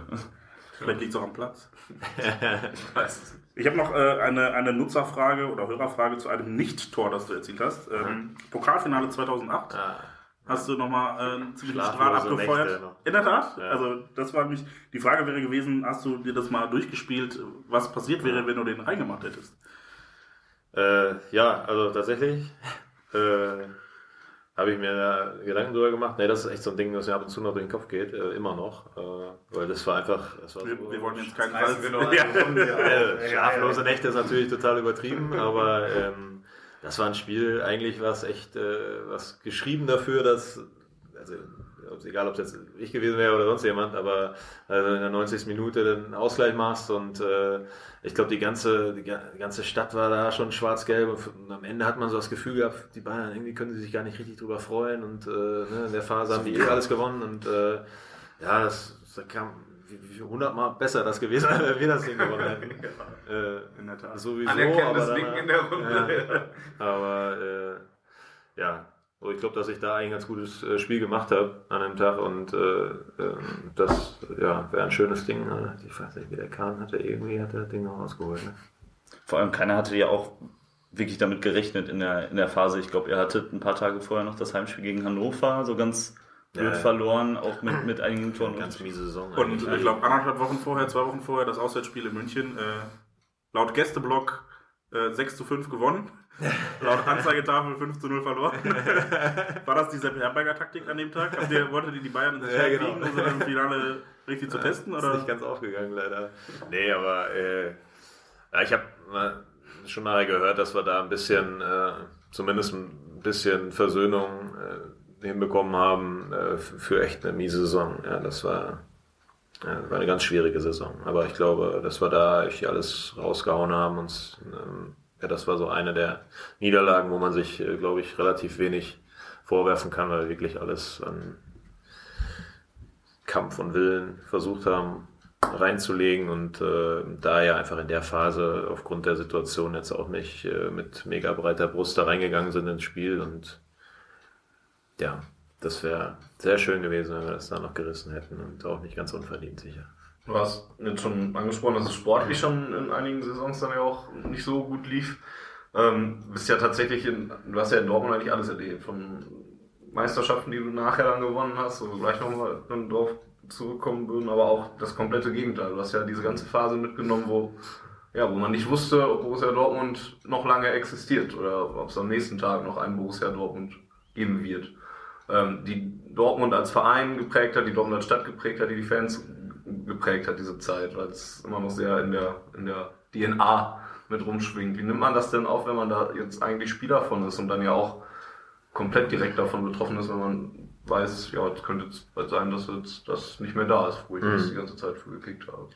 Ja, also ich habe mich da schon stark mit beschäftigt, weil ich ja auch äh, mal eben schon angesprochen halt hier ne, Ja. ne, schon alles irgendwie mal kennengelernt habe, so von der Jugend an und äh, kannte unheimlich viele, die, keine Ahnung, Jugendtrainer, Betreuer und äh, äh, Leute von der Geschäftsstelle irgendwie, ne, hat man da eine engere Bindung zu, ist ja auch normal, als jemand, der vielleicht mal gerade ein Jahr da ist und nur ausgeliehen ist oder so. Und äh, da geht es ja dann schon auch um, um Existenzen für, ne, für, für viele einfach. Und äh, äh, abgesehen davon, dass das ein Riesenclub ist und dass das Wahnsinn gewesen wäre, wenn, wenn das nicht weitergegangen wäre. Aber es war ein großes Glück. Und äh, ja, wir haben halt da auch in der Kabine gesessen und wussten, okay, jetzt gleich ist die Gläubigerversammlung und äh, wir hoffen, dass, morgen, dass wir uns morgen nochmal sehen hier alle. Oder ähm, naja, also das war schon, war schon eine sehr heftige Zeit und umso märchenhafter eigentlich einzuordnen, was danach passiert ist alles. Ne? Also wir, wir kennen diese Zeit dann ja auch tatsächlich auch aus, das, aus dem, was du gerade geschildert hast. Man saß dann halt nicht in der Kabine, sondern zu Hause und hat dann gehofft, dass es den Verein, an dem man so sehr hängt, dass es den einen Tag später noch geben Und wird. es gab stundenlang nichts aus Ja. dieser Flughafenhalle Mhm. zu lesen. Äh, Ja. Stundenlang. Ähm, ist das denn dann was, was dann, du hast es gerade angesprochen, du, du, du kanntest die ganzen Menschen, das ganze Umfeld und, und für dich war es natürlich besonders wichtig. Ist das, und wie ist das mit anderen Spielern? War das dann für die gesamte Mannschaft auch echt ein komplett wichtiges Thema oder gab es dann da schon Unterschiede, dass die einen das mehr mitgenommen hat? Es waren ja schon einige Jungs noch dabei, die auch schon lange im, im Club waren auch, die sich natürlich auch, denke ich jetzt mal, wir haben mindestens genauso viel Gedanken gemacht haben. Ähm, aber es war ja die ganze Zeit davor auch schon und äh, dann, was weiß ich, Ge- Gehaltszahlung, wir waren mal später gekommen und irgendwie äh, äh, Kleinigkeiten im Vergleich zu dem, was da hätte passieren äh, können, aber mh, das war tatsächlich so der Wendepunkt. Äh, ähm, das, äh, wo es dann angefangen hat, äh, dann wieder strukturiert zu werden, was können wir machen äh, ne? und äh, wie gehen wir das jetzt an, nachdem das so gesichert war. Und äh, äh, ja, äh, irgendwie vielleicht hat das auf eine Art auch einen gewissen Zusammenhalt gegeben ne? bei den Mitarbeitern, Mannschaft und äh, irgendwie wächst, wachsen ja dann auch alle so ein bisschen zusammen, wenn es um die Wurst geht. Und das ist ja bei aller Tragik dann irgendwie auch was ganz Schönes. Gab es denn auf der anderen Seite auch Spieler, wo du gesagt hättest, die hätte man vielleicht ein bisschen wachrütteln müssen oder haben da wirklich alle an einem Strang gezogen? Gab es da vielleicht welche, die gesagt haben, ich bin sowieso bald weg, wenn der Laden hier im Bach untergeht? Gesagt hat das nicht, äh, hat das keiner, sonst hätte es sicher Ärger gegeben. Ne? Äh, also, äh, ja, also, ich weiß nicht, ob das. Äh, ich glaube schon, dass wir da überwiegend charakterlich auch gute, gute Typen hatten äh, in der Mannschaft, aber äh, sicherlich ist es so, dass es für den einen oder anderen Spieler äh, ja, der, der wäre bestimmt ein bisschen weicher gefallen, sagen wir mal so. Ne? Kommt dann irgendwo anders unter und dann äh, ist die äh, ist die Bedrohung dadurch äh, nicht so groß wie äh, für, keine Ahnung, einen, der gerade ein Ticket verkauft oder so. Ne? Aber äh, nee, das hat sich keiner getraut, sonst hätte es auch, Hast du äh, hätt's auch Lack gegeben in der Mannschaft, so viel ist sicher. ja. Hast du dich in der Zeit mal gefragt, ob du mal in wechseln könntest und um die ganzen zu entgehen oder hast du nie für dich eine Rolle gespielt? Nee, ich bin ja auch mal von ausgegangen und habe dran geglaubt und gehofft, dass das äh, nur funktioniert. Klar, war es glücklich dann irgendwo, aber ja, vielleicht war, war es auch einfach naiv, das äh, so, äh, so daran, seine, seine Hoffnung daran zu setzen, aber ähm, einfach nur, weil eben der Club so groß ist und so eine Bedeutung hat, auch für, für den deutschen Fußball in meinen Augen immer gehabt hat. Äh, insofern hatte ich schon immer gehofft, dass äh, irgendjemand das dann merken wird, dass man so, so einen Verein nicht einfach vor die Runde gehen lassen kann. Und äh, das ist Dank nochmal gut gegangen. Wie wurde das euch Spielern gegenüber kommuniziert? War es da auch so, dass ihr irgendwann diese Pressekonferenz gesehen habt, die wir, glaube ich, alle gesehen haben? Oder kam vorher schon jemand zu euch und Ja. hat gesagt, hört mal zu? Ja, ja. Nee, wir haben es dann auch mitgekriegt, genau. Aus, ich weiß gar nicht, wer. Äh, ja, ich weiß noch auf jeden Fall, dass wir an dem, an dem Tag, dass wir normal Training hatten halt, ne? Und äh, genau, das äh, dann Fernseher auch lief und es war ja eh, war ja eh klar, dass, äh, dass die Gläubigersammlung dann äh, Nee, ich meinte vorher, Kurz, nicht die, die Gläubigerversammlung. Es gab ja, glaube ich, irgendwie äh, einen Monat vorher äh, die Pressekonferenz, wo dann, äh, um die Insolvenzverschleppung zu verhindern, die existenzbedrohende Lage auf den Tisch gepackt wurde. Ja, ja, nee, ja gut, aber wir haben das dann intern schon Voll gewusst. ja, vorher, ein bisschen vorher vielleicht, ne? aber das wird dann schon, das kriegt man dann schon mit. Ja, und wie hat man euch das? Also, war das mehr so Flurfunk oder kam, kam wirklich dann irgendwer zu euch und hat gesagt, hört mal Flurfunk. Jungs, okay. Flurfunk? Ja, Ja, krass. Das ist für uns, also, ja, interessant, das mal so von innen zu hören, weil wir kennen es ja nur von außen und Klar, irgendwann kommt es dann auch ein Punkt an, und wo es, wo es thematisiert wird auch mal, ist ja auch normal, ne? dass mal irgendwie eine Mannschaftssitzung äh, ist und äh, der Trainer was sagt oder der Manager kurz und sagt hier, pass auf Leute, so und so sieht's aus, bevor jetzt, so sollte es ja auch sein, finde ich, ne? bevor Mhm. hier irgendwas an die Öffentlichkeit dringt, äh, äh, sollte die, die Mannschaft da schon, mal, schon erst informiert werden. Ähm, und das haben wir natürlich auch immer versucht, so manchmal geht's halt nicht, äh, gerade mit irgendwelchen ja, keine Ahnung, börsennotiert oder in dem Fall, da muss man natürlich auch kurz abwarten nach der Gläubigerlandung. Äh, aber äh, nee, so haben wir schon klar über Flurfunk immer mal wieder ein bisschen, bisschen was mitgekriegt und dann wird es dann auch, äh, wird's natürlich auch mal wieder Thema in der Mannschaft. Und am Tag der Gläubigerversammlung, was da wolltest du gerade ansetzen, zu, zu erklären, wer, wer es euch dann mitgeteilt hat, dass es erstmal weitergeht? Und Äh, ja, wir haben nachher äh, einen Fernseher angehabt, da in der Kabine, haben wir abgewartet. Ja. Und krass, genauso wie wir. Ja, ich wollte sagen. Schon hart. ja, ähm, reden wir wieder lassen wir das mal über schönere Dinge. Ja. Ähm, ja, dann hast du ja auch unter Jürgen Klopp gespielt und, und mit einem neuen Trainer auf dieser aufsteigenden Welle so langsam. Ähm, hast auch in, in, einer, in der Saison, bevor du dann nochmal verliehen wurdest, ähm, hast du 29 Bundesligaspiele gemacht und bist dabei auch auf fast 2000 Minuten gekommen, also eigentlich eine sehr, sehr lange Zeit. Ähm, und bist dann aber doch nach Berlin äh, gewechselt auf Leihbasis zu Hertha. Ähm, wie kam es dazu, wenn man so sieht, dass du eigentlich so viele Spiele noch gemacht hast und eigentlich ja noch eine Rolle gespielt hast, dass du dann doch erstmal wieder verliehen wurdest? Ja, das äh, hat mich damals auch überrascht. Haben wir gerade hier eine neue Wohnung äh, gesucht. Ja, bin umgezogen. Und habe eigentlich auch äh, der Vorbereitung am Anfang auch ganz normal und ich glaube so auch, auch gut äh, trainiert und habe aber dann schon in den Vorbereitungsspielen gemerkt, ich habe irgendwie krieg ich relativ wenig Einsatzzeiten. Ne? Und Das hat mich auch total irritiert, weil ich in der Vorsaison äh, in der ersten Saison dann unter Kloppo auch äh, noch relativ viel gespielt habe. Ähm, Ja, und dann gab es, äh, ich glaube, die erste Pokalrunde war noch eine Woche vor Bundesliga-Start. Und da war ich erstmal nicht im Kader. Und äh, ja, uff, äh, das war schon heftig. Ne? Und ähm, naja, dann habe ich um ein Gespräch gebeten. Das hat dann irgendwie auch relativ lange gedauert, bis das äh, stattgefunden hat. War ich in der Bundesliga nicht im Kader und äh, keine Ahnung, warum das so lange gedauert hat. Äh, aber äh, da will ich jetzt auch gar nicht mehr groß irgendwie äh, nachhaken. Aber letztendlich war die Situation so, dass ich, äh, als wir dann dieses Gespräch hatten und mir gesagt wurde, dass man mir keine Steine in den Weg legt, äh, wie das äh, wieder so schön äh, formuliert wird, dann immer.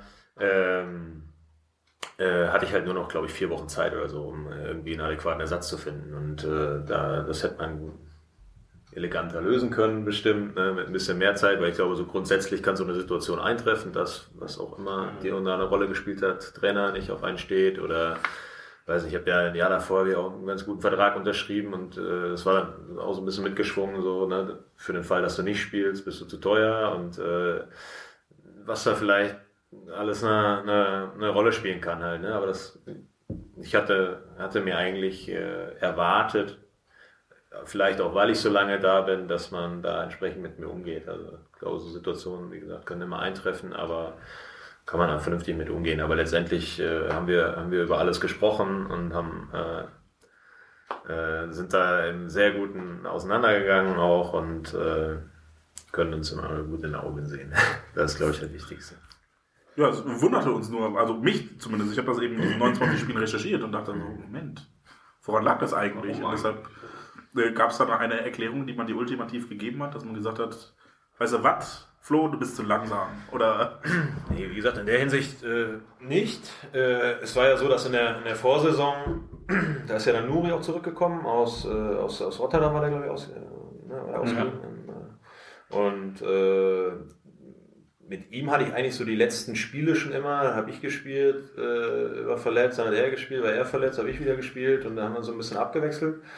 Und äh, genau, da bin ich aber die, ich glaube, das letzte, letzte Spiel war in Gladbach, da bin ich schon gar nicht mehr reingekommen. Das weiß ich noch, in Riesenhals, weil wir da ja gerade, glaube ich, auch Europa League verpasst hatten. Oh ja. Oh ja.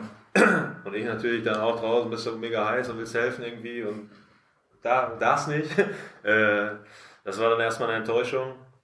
Aber letztendlich hat er wahrscheinlich man gesagt, so vielleicht neben Kelly mein setzt der Spieler oder er setzt mehr auf Nuri, was ja wie gesagt auch völlig okay ist eigentlich, ne? Aber äh, ja, und vielleicht keine Ahnung, haben sie andere Erwartungen gehabt oder äh, finanziell ist er vielleicht dann äh, in der Zeit auch, lief es ja auch noch anders, als es jetzt ist, einfach, es andere Möglichkeiten gehabt ne? und äh, äh, das hat dann vielleicht dann auch eine Rolle gespielt. Ne?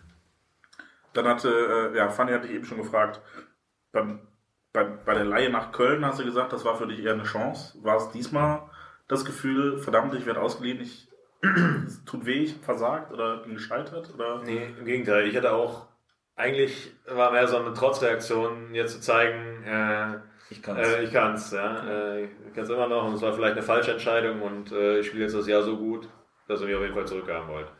Ähm, und dann wurde ich ja so ein bisschen ausgebremst. Ne? Also gleich nach 10 Minuten äh, den Fuß gebrochen. Und äh, ich glaube, Hertha hat in der Vorsaison die Vierter geworden oder so. Also rein sportlich, als er erstmal gedacht, äh, ist es vielleicht sogar irgendwie Situation, dass die Treppe ein Stück weit rauf willst sogar. Und haben dann aber eine ganz miese Saison auch gespielt. Ne? Und äh, das, äh, das war der absolute Gipfel. Da sitzt er da auf der Tribüne, hat natürlich den Fuß gebrochen, vier Monate nicht gespielt und es läuft einfach gar nichts. Und du sitzt da oben und kannst nicht helfen. Das ist eigentlich so das Mieseste. Ne? Also nachher zurück zu sein bei Dortmund, bei der Meisterschaft und keine große Rolle gespielt zu haben, war, ist natürlich auch ätzend, weil gerade wenn es gut läuft, willst du auch dabei sein, aber äh, wenn es dann trotzdem gut läuft für deinen Club, freut man sich ja auch für die anderen Jungs und äh, man ist ja trotzdem ja so Teil des Ganzen. Äh, also ich fand diese Situation bei Hertha, wo es nicht lief und ich nicht helfen konnte, fand ich fast noch ekliger eigentlich. Ja, du hast ja dann ja sogar zweimal bei der Hertha den, Genau, Fuß ja. gebrochen. Dann beim zweiten Mal war dann die Verletzungspause sogar noch länger, da hast du fast ein Ja, ganzes da- Jahr nicht mehr genau. gespielt. Ja. Ähm, ist das dann schon in der Phase ist das dann schon die, die ätzendste Phase deiner Karriere, wenn du jetzt so zurückblickst? Ja, das kann man bestimmt sagen, ja. Also, das war trotzdem nett da und total nette Leute bei Hertha auch getroffen und äh, ähm, aber ich glaube, ich habe zehn oder elf Spiele nur machen können, ne? Als ich dann wieder, wieder Können wir fit war. wir? Haben die irgendwo. Zwölf. Zwölf. Zwölf sogar, ja. Ähm, naja, auf jeden Fall, äh, genau, ging es ja dann gegen den Abstieg. Ähm, und äh, ich habe schon gemerkt, wieder, dass ich wieder Probleme habe da mit dem, mit dem äh, Mittelfuß. Und wir haben es ja beim ersten Mal nicht operiert, weil es irgendwie super stand, laut Doc, äh, dass man es nicht operieren muss. Äh, und hatte dann ja auch drei, vier Monate gar keine Probleme und dann fing es wieder an, aber ich wollte mir dann auch nicht vorwerfen lassen, dass ich es nicht zumindest versucht habe. Ne? Und habe aber schon eigentlich gemerkt, eigentlich macht es keinen Sinn. Ne? Und äh, ja, Funkel war damals Trainer, hat gefragt, Flo, wie sieht's aus? Kannst du oder nicht? Und dann würde ich ihn dazu nehmen und ich sage, ja, gar nicht. dann hat er mich eingewechselt und gleich erste Aktion, Haken gemacht und habe wieder richtig gemerkt, klack, kurz. äh, naja, klar. Und dann geht dir erstmal den Kopf, du weiterhelfen kannst jetzt nicht mehr. Jetzt hast du eher sogar noch geschadet, weil du noch eine Wechseloption versaut hast und, äh, äh, und klar, dann Reha wieder monatelang, war mir da eigentlich auch schon wieder klar. Ähm, so, insofern war das natürlich, Ist das dann also sowas, was du heute anders machen würdest, wenn du es nochmal durchspielen würdest, dass du da dann sagen würdest, ich würde es wahrscheinlich direkt operieren, ja, aber äh, ähm, Dir wurde wahrscheinlich nahegelegt, das nicht zu operieren, wenn es so günstig Ja, gestanden also wird. man kann es nicht sagen. Klar, wenn du eine Operation vermeiden kannst, äh, versuchst du das natürlich und das hat ja auch eine ganze Zeit lang äh, gut funktioniert und äh, man, man, wir haben das ja auch immer ständig kontrolliert mit äh, Röntgenbildern etc. Äh, aber ähm, ja, vielleicht ist es, es ist doch, wäre es doch besser gewesen, ich weiß es nicht, aber äh, ja, ist müßig. Ne? äh, hätte, hätte. Du bist dann zum BVB dann ja dann doch nach diesen zwölf Spielen, die du insgesamt für Berlin gemacht hast, bist du wieder zurückgekommen. Du hast gerade schon angesprochen, dass du dann ja eine andere Rolle beim BVB hattest. Du hast viel bei den Amateuren dann gespielt, während die Profis ja dieses Märchen erlebt haben. Und, und ähm, aber du hast ja eigentlich schon gesagt, dass du dich trotzdem da in einer, in einer Rolle siehst, was beigetragen zu haben. Was, was, was ist denn dann so? Was hast du gemacht, dass, du- dass du sagst, ja, da habe ich schon jetzt auch meine, meine Finger im Spiel gehabt. Ja, also ich glaube, dass, ähm, dass es ganz wichtig ist, dass, äh, dass so eine Mannschaft funktioniert. Und ich glaube, ich habe nie irgendwie raushängen lassen, dass ich äh, demotiviert bin oder dass, äh, dass oder mich gehen lassen oder so. Ne? Das also, passt nicht zu meinem Verständnis von dem Job dann auch. Und äh, ähm, ja, ich glaube, ich habe hab im Training immer Vollgas gegeben, habe die anderen Jungs gefordert, habe versucht, irgendwie da meinen Teil zu, beizutragen. Ne? Ähm, ja, und ich glaube, dass das, das ist nur ein kleiner Part, aber ich glaube, das ist auch ganz wichtig, dass so eine Mannschaft, damals war es ja erstmal eigentlich ein Überraschungserfolg auch, ne? in dem ersten Jahr noch, äh, äh, dass es wichtig ist, dass auch die Leute hinten dran, die vielleicht gerade nicht so zum Zug kommen, dass sie auch funktionieren. Dass, äh, dass du eine gute Trainingsintensität hast. Dann fallen vielleicht mal drei, vier aus, wenn du Glück hast, sind es nicht so viele. Äh, und die anderen, die dann nachrutschen, selbst wenn ich das dann nicht, ich war dann nicht dabei, aber ne, die müssen dann auch zwischendurch immer gefordert sein. Und äh, ich glaube, das ist ganz wichtig, dass, äh, ja, dass so eine Mannschaft letztendlich insgesamt auch funktioniert. Und äh, insofern glaube ich, dass ich da, wenn auch nicht direkt auf dem Feld, äh, ähm, nicht viele Minuten zumindest, ähm, aber dass ich doch so im Hintergrund so meinen Teil, meinen kleinen Teil, den ich konnte, dann auch abgeliefert habe. Im, Im Pokal 2011 gegen Düsseldorf, dann warst du ja mal wieder so weit, dann konntest du helfen und auf dem Platz stehen, auch Welch begünstigt durch. Ja, Spiel, ey. ja. Dass du da spielen konntest, lag dann aber auch wahrscheinlich eher daran, dass, dass du nur einer von elf waren, die Ja. noch gerade auslaufen konnten. Ne? Genau. Also das waren ja echt nicht Ja. mehr viele. Ja. Ovo in der Innenverteidigung. Der hat doch dann auf Gelb-Rot ge- Ja, ja, Ja. Stunde. Ja. Ich glaube, es war Barrios letztes Spiel, weil er sich da schon so hat, also so hart raushängen lassen, dass er keinen Bock mehr hat, dass er danach dann quasi direkt gegangen wurde. War, Ja, äh, ja wie war's für äh, dich? Abgefahrenes Spiel auf jeden Fall, ja. Ähm, das weiß ich noch und für mich natürlich super schön, äh, nochmal dabei zu sein. Äh, aber du hast ja eben schon richtig gesagt, ich bin dann verletzt zurückgekommen und dann hat es auch sehr viel länger gedauert, weil der Knochen einfach nicht richtig zusammenwachsen wollte, äh, bis ich überhaupt mal wieder äh, spielen konnte. und äh, hat in der Zeit äh, hat die Mannschaft eine mega Entwicklung genommen und äh, da war auch klar, äh, dass es für mich schwer wird, da überhaupt mal wieder so ein bisschen reinzurutschen. Ne? Und äh, äh, genau, dann noch so ein paar Spiele gemacht, einfach um wieder, äh, um wieder das Gefühl zu bekommen, zu, zu spielen auch ne, bei, den, bei den Amateuren und äh, äh, ja, so für oben hat es dann hat's dann nicht mehr so oft gereicht, aber das war ein schönes Erlebnis nochmal und äh, ja, Lautern war ja auch nochmal ein sehr schönes Erlebnis für mich, äh, äh, dass ich zumindest auch das Gefühl hatte, wenn auch nur ganz kurz, aber Ja, das, Das war so ein war, auch, bisschen war auch eine Frage von Jonas, Gefühl welche. Erinnerung du an das Spiel, an, an das Spiel noch hast, wo du ja, ja auch recht kurzfristig noch in diesen Kader reingerutscht bist und dann die Ja, Lauter war- bist du jetzt, ne? Ja, bei Ja. Lautern, ja. Das war vorletzter Spieltag, Meisterschaft war schon relativ Genau. lange eingetütet. Ja, ja. Ja. Es war strahlender Sonnenschein, Ja. gelbe Trikots, gelbe Hosen und der Gästeblock hat ungefähr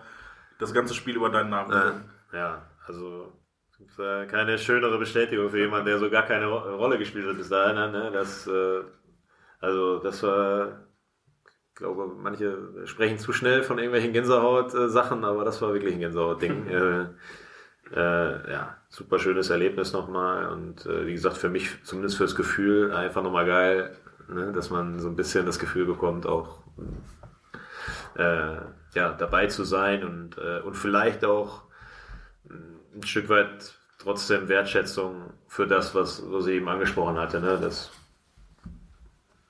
man sich sonst so verhalten hat. Ne? Ich glaube, du nimmst ja generell, also wenn, wenn man in Dortmund rumfragt und, und den, den Leuten deinen Namen sagt oder so, dann werden, glaube ich, wenige sagen, was für ein Trottel oder was für ein Idiot, der hat uns ja gar nichts gebracht, sondern viele werden da sehr viel positive Sachen äh, sagen und manche werden vielleicht sogar anfangen, ein bestimmtes Lied zu singen. Äh, wir haben keinen Ronaldinho, wir brauchen keinen Becks, wir haben Florian Kringe, der Fette mit die 6. Ähm, weißt du noch, wie du damals das erste Mal davon gehört hast, von, von diesem Lied? Mm, Ich glaube, ich habe es gelesen. Ich glaube, ich habe es gelesen, vielleicht sogar bei euch. Und wie reagiert man dann darauf, wenn man, wenn man erstens, wenn man ein Lied Erstmal- bekommt und zweitens, wenn das so ein Also, ja, war natürlich, äh, ist ja so ein bisschen äh, mit dem Text, dann da habe ich erst gedacht, ah, was soll das denn jetzt? äh, ähm, und wie kommen die da drauf? äh, genau, und dann habe ich erstmal gegoogelt, äh, ja, mal, mal angehört. Ähm, aber äh, ja, es äh, klingt ja erstmal so ein bisschen nach, nach Häme und so, aber gleichzeitig ist es natürlich, eigentlich ja eine nette Geschichte, ne, dass sie, äh, ähm, wenn man so den, den Text sich mal anhört, ähm, äh, ja, und ich glaube, gibt, es gibt ja auch nicht so wirklich viele Spieler, die, die ein Lied gewidmet kriegen, wenn auch mit einem Lächeln. Abzwinkern. Ich glaube, du wirst auch zwischendurch als Motor des Spiels betitelt. Ich glaube, da gibt es auch schlechtere Erinnert mich auch an einen Kickertitel Dortmunds Dynamo. Ah. Und da ging es auch um dich. Danke, dass er das nachschiebt. Nein, aber das, das Lied äh, geht ja auch so ein bisschen um, um Tugenden oder Stärken, die Ja. du eingebracht hast. Und Ja. das war ja offensichtlich nicht so die technische Finesse. Äh, was, was würdest du denn jetzt retrospektiv sagen, waren die Dinge, die du auf den Platz gebracht hast und wo, wo die Leute dann auch wussten, wenn ich den Florian Krieger einwechsle oder wenn ich den aufstelle, dann kriege ich genau das geliefert. Ja, also ich glaube schon, dass ich eher für, äh, für, weiß nicht, für Kampfgeist gestanden habe oder ne, dass einfach ob's, ob's an die Grenzen geht und vielleicht auch mal drüber und äh, ähm, das, äh, weiß nicht, kann ja dann trotzdem auch immer wieder, äh, glaube schon, dass ich auch, wenn ich vielleicht der filigranste von allen war, äh, dass ich trotzdem in der, in der Lage war, ab und zu auch Situationen einfach zu, zu kreieren und äh, wenn es nur durch eine gewisse gewisse Überzeugung, Energie, Leistung war, ich weiß es nicht, aber äh, glaube, dass, äh, dass äh, ich eher für sowas stehe als jetzt Aber gerade Reus oder Aubameyang äh. Aber gerade deswegen hast du ja eigentlich auch so gut nach Dortmund gepasst, weil das ja auch das ist, was, was man im Ruhrgebiet und, und bei Borussia dann auch sehen will. Das genau, ne, also Kevin Großkreuz war jetzt auch nicht der größte Techniker von den Herren, aber hat halt auch, also so ein paar Parallelen gibt es zwischen euch ja auch. Ne? Er hat auch viele Positionen gespielt und, und eben jetzt auch nicht der größte Techniker, aber trotzdem auch beliebt für seinen Einsatz, für seinen Kampfgeist. Ja, ist schön. Also klar, Dortmund zum, zum Ruhrgebiet glaube ich schon, dass das, äh, dass das äh, wertgeschätzt wird und das habe ich ja dann auch immer mal wieder gehört. Ähm, äh, da, ja, vielleicht einfach Glück gehabt, dass das so äh, äh, vielleicht dann passte in der Zeit auch von den, von den Tugenden her. Ich glaube, dass da heutzutage so dass das Selbstverständnis des Fußballspiels hier auch ein bisschen sich gewandelt hat. Aber ähm, ja, also ich äh, habe mich immer gefreut über das mitbekommen habe, dass da so eine, dass eine Anerkennung dafür gibt und äh, glaube auch, dass äh, neben aller äh, neben allem schönen Fußballspiel äh, dass das nach wie vor aber eine nicht ganz unwichtige Komponente ist und da man so ein bisschen die Balance auch äh, braucht. Und äh, das habe ich äh, neulich mal irgendwo in einem äh, Interview auch gesagt. Äh, es ist auch ganz wichtig, dass so ein Spieler vielleicht wie, wie Manny Bender wieder dazukommt, weil das einer ist, der das, glaube ich, leisten kann. Ähm, und das ist vielleicht eine ganz wichtige Komponente im Ausgleich jetzt so aktuell. Ja, ist auch, auch was, was auch immer ja heute noch gefordert wird. Also Bunny Bender hast du schon angesprochen, oder so, so, ein Sokrates ist ja auch kein ja. Feinspieler, ja. aber er ist ja auch beliebt in Dortmund, genau. weil er eben ja. diese Art verkörpert. Auch so, auch solche Typen auch, ne? Ja. Ich glaube, äh, das Paradebeispiel dafür ist Gennaro Gattuso, den jeder als Gegenspieler gehasst hat, aber jeder hätte gerne so einen in der Mannschaft gehabt weil der auch, glaube ich, keiner Fliege was zu leiden tun konnte, außer ja. er stand auf dem Fußballplatz. da hat er alles weggemacht. Ähm, wir sprachen von äh, Düsseldorf 2011 und mhm. Kaiserslautern 2012, also zwei Spiele des Dubbeljahrs. War das dein persönlicher Karrierehöhepunkt, dann beide Pokale oder beide Trophäen zu gewinnen in dem Jahr? Ähm, boah, das ist schwierig, weil ich ja dann doch nicht so sportlich so viel beigetragen habe. Ne? Ähm, aber das war natürlich ein mega Höhepunkt, weil das ja auch nicht vielen Fußballern äh, vergönnt ist, überhaupt äh, mal sowas mitzuerleben. Ne? Und das sind äh, die Tour durch die Stadt. Äh, da kommt es ja gar nicht mehr aus dem Staunen raus. Das ist ja an jeder Ecke, denkst jetzt gleich ist Schluss, kann, kann nicht mehr viel passieren und äh, geht einfach immer weiter. Und dann auf der B1, weiß nicht, waren 600.000 oder wie viele Leute waren da oder noch mehr? Vermutlich, ja. Äh, äh, ja, das ist einfach das war mega geil. Ja. Im Pokal äh, in, in, Berlin habe ich ja dann da gar nicht mehr gespielt, aber da hatten wir hinten in der, in der Waldbühne nochmal, gab es dann auch nochmal so eine, so eine Verabschiedung. Äh, das war auch sehr schön für mich äh, und, äh, und, emotional.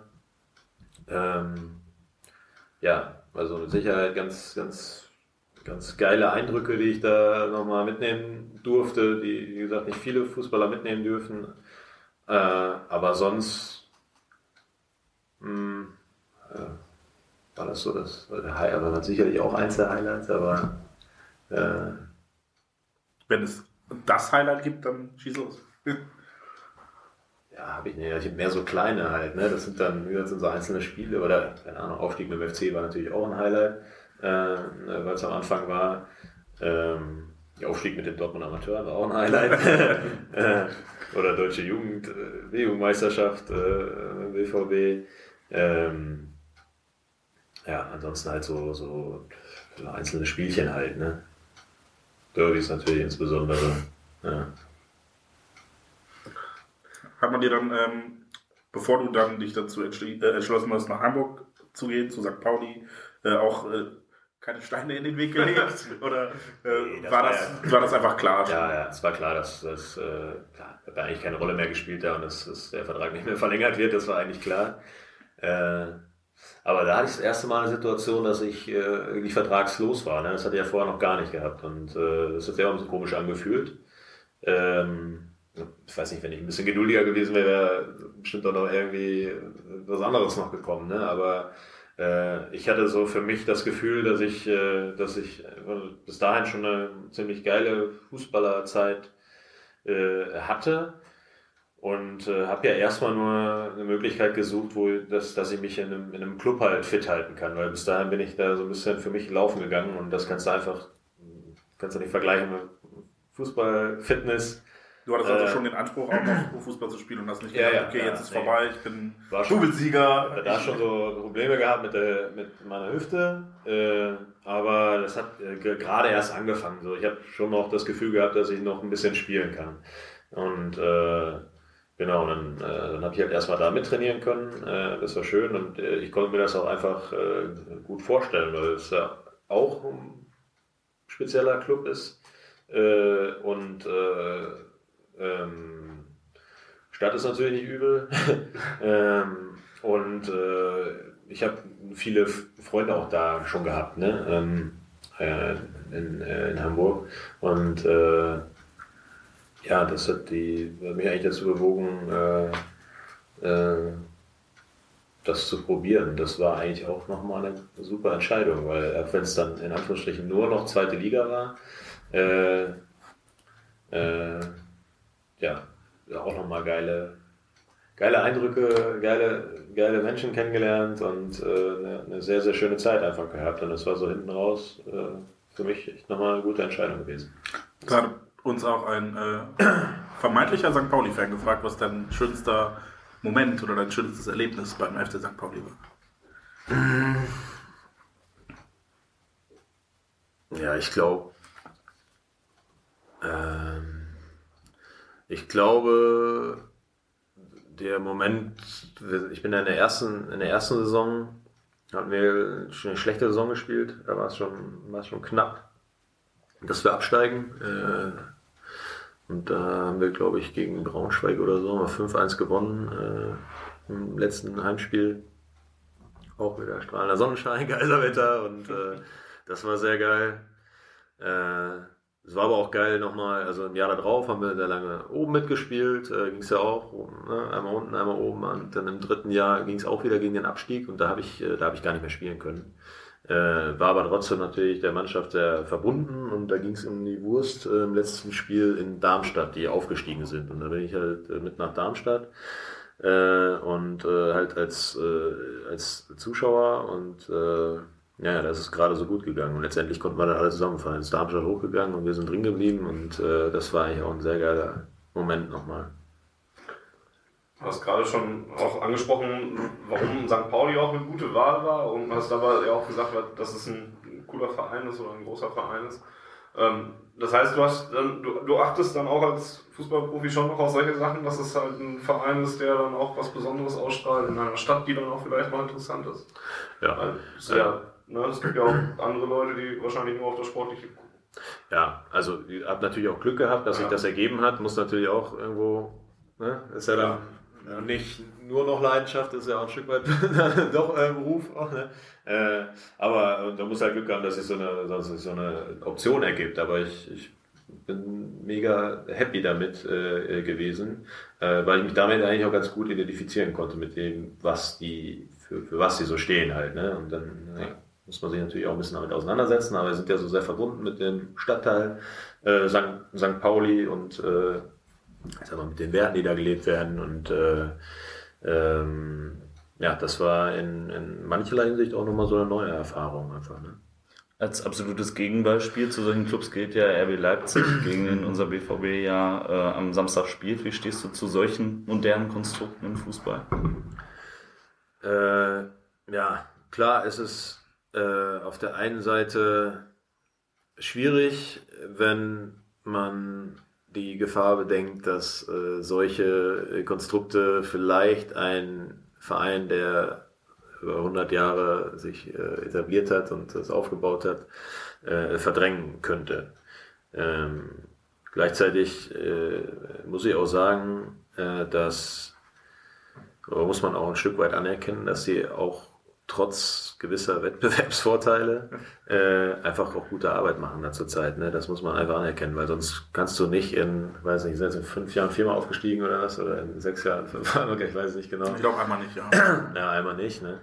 Also äh, du musst schon vernünftige Arbeit machen, weil es ist nicht garantiert, trotz aller äh, Kohle, die die reinpumpen, äh, dass das automatisch alles funktioniert. Und äh, wenn du es über so viele Jahre hinkriegst, äh, muss man für manche vielleicht leider, aber muss man, das muss man vielleicht auch ein Stück weit äh, anerkennen. Aber trotzdem, klar, gibt es gewisse Vorteile, die die haben, die dieses Konstrukt äh, mit sich äh, bringt. Und äh, ja, also, ähm, aber es ist ein, es ist ein sehr weites Feld. Ne? Wo fängt man da an? Ne? Mit, äh, äh, äh, mit Vermarktung und, und äh, ne, wo fängt es an mit Doppelmoral und äh, ich finde es ich find's, äh, schwierig, äh, aber gleichzeitig bin ich und bleibe ich natürlich auch ein Fan von Traditionsclubs. Ja. Das ist mir etwas, ähm, wenn ich mich richtig erinnere, hatten wir, ich weiß nicht, ob es 2011 oder 2012 war, äh, von schwarzgelb.de eine Meisterfeier ausgerichtet in einer Dortmunder Kneipe, Ja. Dortmunder Norden. Und da warst du auch. Es war äh, schön, dich da zu sehen. Und äh, da hattest du auch schon gesagt, äh, wir haben dich dann so charmant wie wir sind, einfach bei dem Bier gefragt, hey, wo geht's denn jetzt hin? Mhm. Wird's Köln? Ne? Und da hast, hast du, äh, glaube ich, zu dem Zeitpunkt noch nicht so ganz absehen können, wo es hingeht, Mhm. aber hast gesagt, dass dir wichtig ist, dass es ein Traditionsverein Mhm. wird. Würde für dich jetzt wieder theoretischer Fall so ein Wechsel nach Leipzig oder Hoffenheim oder Wolfsburg, wäre der für dich jemals in Frage gekommen oder hättest du das von vornherein jetzt gesagt, nee, da will ich gar nicht hin? Also, äh, ich hatte ja mal, ich hatte ja mal die Situation, äh, hier so nach meiner guten Zeit, aber bevor ich hier verlängert habe, äh, gab es ein Angebot von war mit Hamburg, Bremen, Leverkusen, äh, hätte ich machen können. Und ähm, äh, sportlich waren wir, da waren die alle drei gerade einfach besser. äh, hätte ich hätte man es eigentlich machen müssen. Äh, aber äh, so zum Beispiel Leverkusen konnte ich mir nicht vorstellen irgendwie. Mhm. Ne? Also äh, hat auch gute Gespräche und die haben auch da ne, wie gesagt, eine gute Truppe zusammen gehabt. Aber wenn du hier vor 80.000 spielst und dann in Leverkusen, dann, das konnte ich mir halt zu dem Zeitpunkt eben nicht vorstellen. Ne? Ich weiß nicht, ob dann nachher in einer anderen Situation ich vielleicht auch anders entschieden hätte. Und äh, ich habe ich hab zum Beispiel einen Bekannten, der, da, der ist da Jugendtrainer äh, bei, bei RB. Und das sind, das sind ja gigantische Möglichkeiten, für, wenn du so einen Job dann hast da. Ne? Ähm, äh, aber äh, ja, ich glaube, pauschal kann man es nicht sagen, aber ich bin ganz froh, dass ich, äh, dass ich so diese Möglichkeiten äh, hatte und, äh, und äh, diese Station letztendlich auch machen konnte, die ich gemacht habe. Jetzt hast du ja mit, mit den Clubs ähm, abseits vom BVB ja auch mal gegen den BVB gespielt. Ähm, war das komisch für dich oder hattest du dann die besondere Ambition, dann vielleicht sogar zu treffen? Ähm, wie denkt man dann vielleicht vor so einem Spiel? Ja, ja, also es war ja mit Köln einmal, haben wir, haben wir gewonnen, das weiß ich noch. Äh, Freistoßtor von, von Lotta, sensationell. Oh Gott, da erinnere ich mich. Angetäuscht. Alter, der war so schlecht eigentlich, der Trick. Aber, aber er hat, er hat überragend linken Fuß gehabt. Einmal hat er schon gut gemacht. Ja, ja. Äh, aber äh, sonst war ja, nicht, mit Hertha war ich ja verletzt leider in, den, in beiden Spielen. Ähm, und äh, mit St. Pauli haben wir nochmal Pokal dann gespielt. Ne? Klar, ich motiviert gewesen. Äh, äh, aber da musst du einfach sagen, äh, war die Mannschaft äh, äh, zu schlecht, hatte noch dazu zu wenig Selbstvertrauen. Das hat mich, das hat mich schwarz geärgert, ne? weil ich natürlich da, ich sag mal, mein Respekt, da sind ja doch noch sehr viele aus der Mannschaft gewesen von, von Dortmund, mit denen ich zusammengespielt habe. Und natürlich habe ich Respekt vor den Jungs, aber bei, bei mir war es jetzt nicht so, dass ich da irgendwie Ehrfurcht jetzt hatte oder so, aber ich glaube, wir hatten da sehr viele junge Kerls noch auf dem Platz, die dann gegen einen großen BVB spiel, gespielt haben und äh, äh, ja, die waren, die waren doch leider ein bisschen übernervös. Das mich, ich weiß ja, auf dem Platz hat es mich tierisch aufgeregt, aber ähm, äh, ja, also ich glaube, wenn wir da irgendwie für eine Überraschung hätten sorgen wollen, äh, wollen dann hätte man doch ein bisschen anders auftreten müssen. Und so war eigentlich relativ klar, dass wir da nichts reißen. Aber das war, glaube ich, so mein letztes aktives Spiel nochmal. Ne? Dann, äh, weil da hatte ich schon richtig Probleme mit der Hüfte. Und äh, ich glaube, das war mein letztes Spiel von Anfang an. Ja fast, fast schön, fast Ja. romantisch, Ja. dass sich der Kreis so ja. Ja. Ja. Ähm, du warst immer, also wir haben schon angesprochen, warum das in Dortmund so gut geklappt hat, eben, dass du diese Tugenden verkörpert hast auf dem Platz dann auch, die für Menschen hier in Dortmund wichtig sind. Ähm, und einmal deswegen und wahrscheinlich auch, weil du halt einfach so lange in Dortmund warst, warst du halt ja, lange Zeit, solange du da warst, ein Publikumsliebling und so eine, sowas wie eine Identifikationsfigur. Ähm, merkt man das selber in der Karriere oder ist das jetzt eher so, dass man, wenn man zurückblickt nach der Karriere, sagt, ja, jetzt verstehe ich das oder wie nimmt man sowas wahr? Ich kenne das jetzt nur, wenn ich auf der Tribüne stehe und da unten steht dann der, mit dem ich mich identifizieren kann, aber wie sieht das der da unten? Äh, nee, also ich kriege ja auch, äh, auch immer wieder so im Austausch mit den, mit den Leuten so. Und das finde ich übrigens auch ganz wichtig halt, ne? Dann, äh, äh, ja, einfach, damit man überhaupt so eine Identifikation auch irgendwie dann aufbauen kann halt, ne? Weil, ähm, so, und das war phasenweise schön oder oftmals ganz schön in einer Stadt wie Dortmund ist natürlich, äh, Dortmund ist einfach äh, Borussia und umgekehrt. Und äh, ich sag mal, als ich in der Zeit in Berlin war, da ist das doch sehr viel anonymer auch. Ne? Und da spielt Hertha zum Beispiel einfach nicht so, hat nicht so einen Stellenwert in der Stadt wie der BVB in Dortmund. Mhm. Äh, so, und hier erkennt die halt einfach jeder und äh, ist dann auch ein bisschen äh, öfter angequatscht. Und äh, klar, wenn es gut läuft, ist, ist das alles super. Und äh, wenn es nicht so gut läuft, dann äh, ist, musst du dir auch mal ein paar Sachen anhören, die vielleicht nicht so schön sind. Aber ich glaube, gerade dann ist es wichtig, dass du auf die Leute zugehst und das habe ich eigentlich immer versucht. Äh, weil sonst, glaube ich, dann wird es halt richtig schwierig, wenn es nicht gut läuft und dann die Leute noch sagen, ja, ja dann fällt es auch leichter, über einen zu schimpfen, äh, wenn du äh, vielleicht, musst du vielleicht dann ab und zu mal die, die Situation erklären oder wie du das siehst und ne, das nur zusammengeht. Und ich glaube, dass das vielleicht auch ein Stück weit dazu beigetragen hat, dass, äh, dass der eine oder andere so ein, so ein Bild von mir hatte, abgesehen davon, dass vielleicht so eine normale Charaktereigenschaft ist von einem, wie man so groß geworden ist oder so, ne, dass man jetzt nicht äh, da den Lehrer raushängen lässt oder so, weiß nicht, ich habe äh, das, glaube ich, nicht gemacht und äh, freue mich natürlich, wenn äh, über das Bild und dass Leute mir sowas zurückmelden.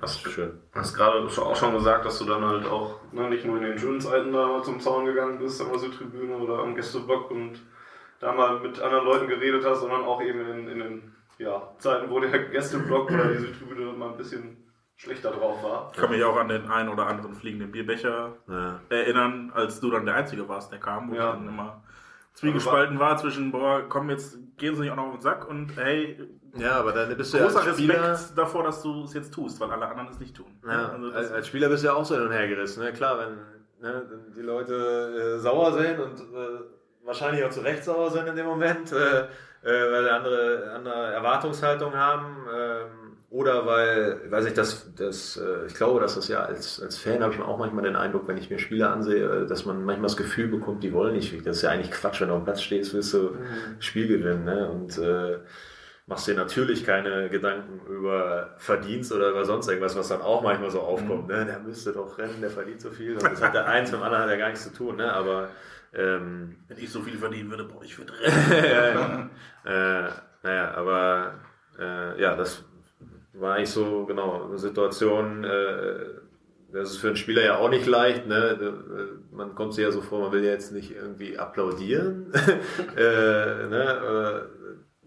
klar, sich, sich bepöbeln lassen, äh, ähm, oder sich feiern lassen für das miese Spiel, was man gemacht hat. Aber äh, also ich glaube, dass gerade in dem Moment das ganz wichtig ist, dass man einfach mit ein paar Leuten das Gespräch sucht und dann geht das vielleicht auch werfen vielleicht schon zwei, drei weniger Bierbecher. ja, und dann vielleicht unterhalten. War also zumindest mal meine Vorstellung, ne? klar, dass die sie auch unterhalten, aber hat er gesagt. Und, äh, ne? Was sind das denn dann für Gespräche? Also, worüber spricht man dann genau? Also, ja. Hört man sich dann erstmal nur an, was die dir alles entgegenwerfen? Oder? Ja, klar, aber äh, meine, letztendlich, was willst du da, was willst du sagen? Dass äh, sie entschuldigen für die Leistung oder dass das vielleicht so wirkt, äh, ne? aber vielleicht hast du in dem Moment einfach nicht so das Selbstvertrauen und dann wirkt das manchmal anders, ne? ähm, dass, dass überhaupt so ein, äh, äh, so ein Unmut dann äh, aufkommen kann. Ne? Aber so, dann hört man sich das an, aber so letztendlich war es ja trotzdem, das hat ja auch die Fans ja immer ausgezeichnet, dass egal wie mies das dazwischendurch auch mal war, waren immer alle da und äh, haben auch immer Gas gegeben während des Spiels. So, und da kannst du ja dann trotzdem dich für bedanken, sagen, dass es auch unheimlich wichtig ist für die Mannschaft, dass das auch trotzdem weitermachen, weil wir hatten zwischendurch auch eine Phase mit einer jungen Truppe, wo es nicht gut läuft und äh, äh, ich glaube, wenn da dann irgendwann vielleicht das nachlässt und äh, die Spieler das auch wahrnehmen, ne? oder, oder ganz, keine Ahnung, ganz früh gepfiffen, wenn erst ein Fehlpass gepfiffen wird oder so, ne? dass dann vielleicht noch mehr die Beine wackeln ne? und äh, dann geht der ganze, geht das ganze Ding da hinten los. Ne? Und äh, so, das war immer, ich habe das immer für wichtig erachtet und äh, hilft vielleicht auch, wenn man mal kurz drüber redet. Ja, liebe BVB-Spieler, heute hört zu. Es hilft vielleicht, wenn man einfach mal miteinander redet. Ähm, jetzt sprachst du von jungen Spielern und da muss ich beim BVB unweigerlich an Jürgen Klopp und Bert van Marwijk denken. Zwei Trainer, mit denen du zusammengearbeitet hast. Ähm, waren das die Trainer? Ja, Jürgen Klopp vermutlich nicht so, aber ja, war Bert van Marwijk oder wer war der Trainer allgemein, der dich am meisten geprägt hat, wo du am meisten von mitgenommen hast? Hm. Kann ich auch nicht so richtig sagen. Also der, äh, ich hatte einen Jugendtrainer vier Jahre lang hier bei Borussia, der war, der war top, weil er menschlich top war, ne? In so einer Phase, wo alle. Bitte lob auch gerne den Namen. Also, Peter Wongowitz, Riesentyp. Äh, hat er lange noch gescoutet. freut er sich hoffentlich. ähm, Nee, aber das war so eine Phase halt äh, in der Jugend, wo dann alle ne, mit, mit Partys äh, losgeht bei vielen und äh, der hat so eine ganz gute Balance hingekriegt zwischen äh, mal draufhauen, aber doch immer wieder hinten raus. Also war hart, aber trotzdem lustig und äh, wir hatten immer das Gefühl, der mag uns auch alle gerne. Und der, ähm, ja, den habe ich vier Jahre da gehabt, so bevor es in den Seniorenbereich ging. Und äh, der hat uns einfach charakterlich so ganz gut vorbereitet, wie ich finde. Ne? Äh, klar, Van Marwijk äh, hat mir das Vertrauen geschenkt hier. Habe ich ja eben schon erzählt, dass wir äh, ja irgendwie so eine besondere Verbindung hatten. Ne? Also, der hat da bei mir hat er mal Fehlpässe gezählt beim Training laut. ja, solche Sachen, also. Dann, Da kam er doch nicht weit, Ja? oder? ja, und dann eins, also während des Trainings, also bei so einem Trainingsspiel, zwei. und äh, Immerhin äh, mit holländischem Akzent. ja, ja, Klingt dann ja, ein bisschen netter. ja, ja. Ja, er sagte, ich bin zu, äh, zu leichtsinnig, hat er, hat er mal gesagt. Äh, Leichtsinn kriegen, hat er mal reingebrüllt dann. Und, äh, äh, aber es waren dann oftmals auch so Pässe, so, keine Ahnung, Schnittstellenpässe in der letzten Linie, wo du halt noch ein bisschen mehr Risiko gehen musst. Ne? Das kann jetzt auch noch dreimal querspielen und vielleicht haben sie einfach das Bild von mir. Na, der hat immer gesagt, oh, Junge, du weißt, wie ich über dich denke. Aber der wird ja hart, aber auch nett. Äh, so und äh, klar von Kloppo, äh, auch, auch wenn, äh, wenn ich da jetzt unter ihm nachher keine große Rolle mehr gespielt habe. Ne? Ähm, aber trotzdem äh, muss man festhalten, äh, ganz neutral, dass der maßgeblichen Anteil hat äh, an, an diesem, dieser Wendung, die der Club äh, durchgemacht hat, einfach durch seine, durch seine Ausstrahlung. Hat er ja irgendwie so eine ganz neue Atmosphäre hier geschaffen. Und äh, da hat er sicherlich den größten Anteil dran von allen, die hier tätig waren in der Zeit. Ähm, wie guckst du heute auf den BVB? Also wenn du jetzt heute auf deine neue Rolle als Berater kommen wir gleich nochmal kurz. Aber ähm, wie schaust du heute BVB-Spiele? Guckst du die noch regelmäßig? Und, und wenn ja, wie ist da so deine emotionale Verfassung bei? Also guckst du die noch emotional oder guckst du die einfach an als Fußball interessiert? schon emotional, ähm, weil ja auch immer noch viele Jungs dabei sind. Ähm, ich glaube, wenn mal irgendwann das weniger wird, dann wird es vielleicht auch weniger emotional. Aber es ist ja echt noch viele Spieler dabei, mit denen ich auch zusammengespielt habe. Und äh, insofern verfolge ich äh, BVB natürlich extrem. Ich muss ja aufgrund meiner neuen Tätigkeit sowieso immer noch so das alles noch so äh, verfolgen, aber den, den BVB natürlich äh, extrem, genauso wie St. Pauli, weil es jetzt so die letzte Station war, ich da auch noch ganz viele Jungs habe, mit denen ich zusammen gespielt habe. Ähm, und Köln auch, weil es so die erste Station war, da, da hat sich das schon ein bisschen verändert jetzt, äh, was jetzt so emotionale Bindung mit dem Team an sich angeht, aber äh, äh, so den Club verfolge ich dann, dann doch noch stärker. Und Hertha war halt dadurch, da habe ich jetzt, sag mal, ehrlich gesagt, am wenigsten emotionale Bindung zu von meinen Clubs, bei denen ich gespielt habe. Ne? So nicht, aber klar. Äh, Dortmund, äh, jetzt gegen, bei dem 8-4 war ich im Stadion. ja, ich bin ab und zu bin ich halt noch da, ähm, ne, aber äh, schaue viel auch im Fernsehen und äh, ja, verfolge das intensiv. Warst du jemals mal, ja doch, musst du ja in der Jugend, muss man da Vereinsmitglied sein? Ja, muss man, ne?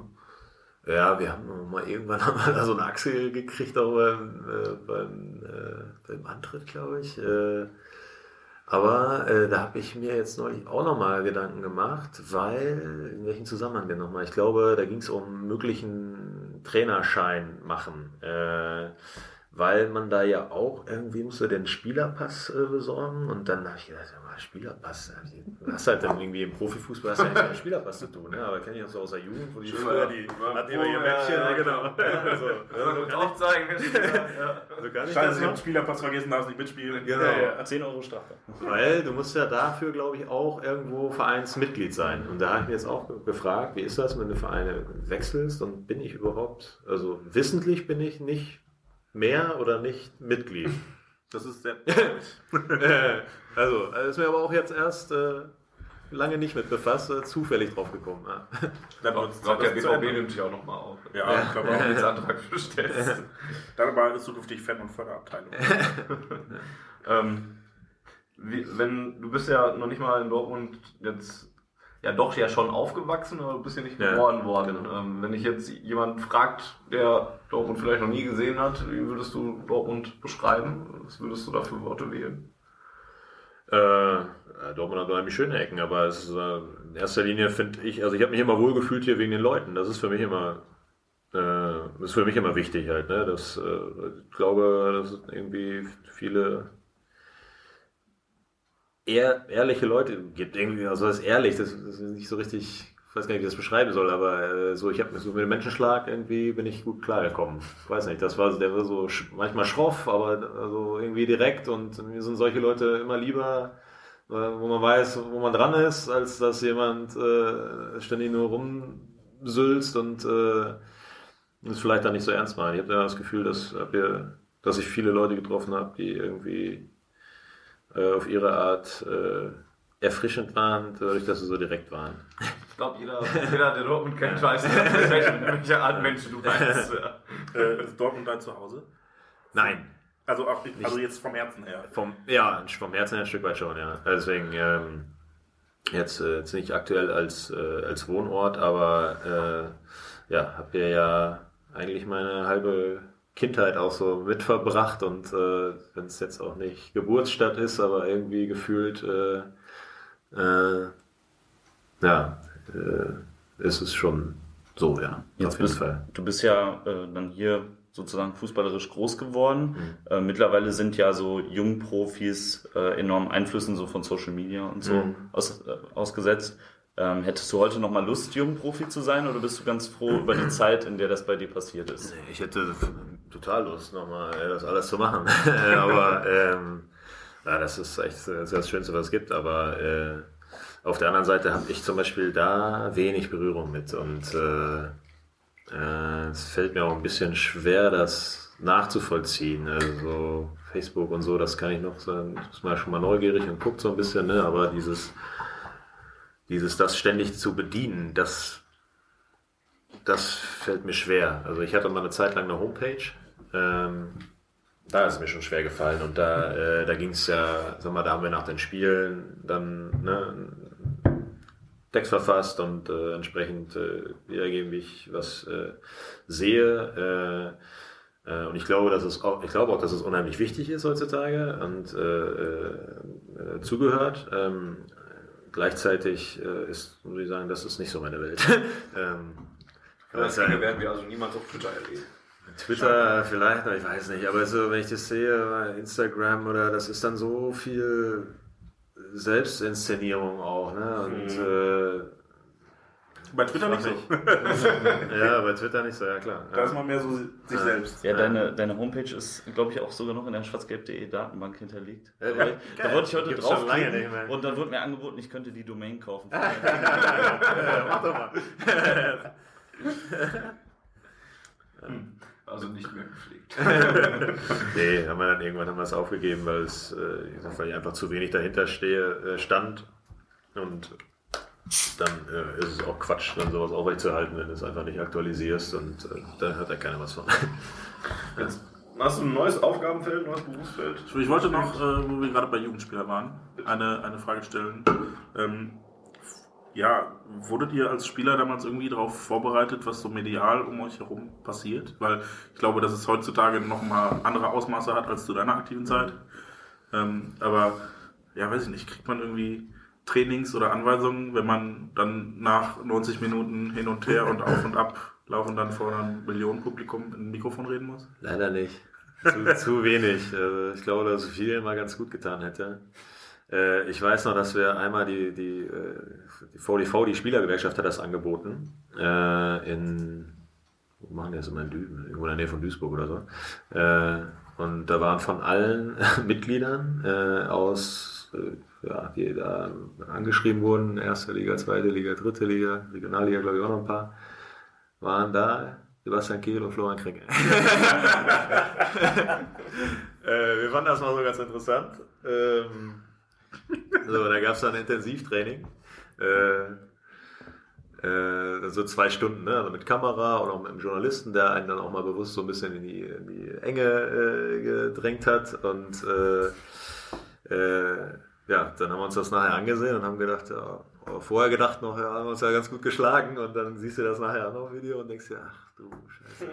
äh, also, das ist ganz interessant und ich glaube, dass da vielleicht aber auch so ein bisschen Wandel stattfinden könnte. Man, man muss immer ein bisschen, äh, ein bisschen aufpassen vielleicht, was man äh, wie äußert und manche muss man ein bisschen tun.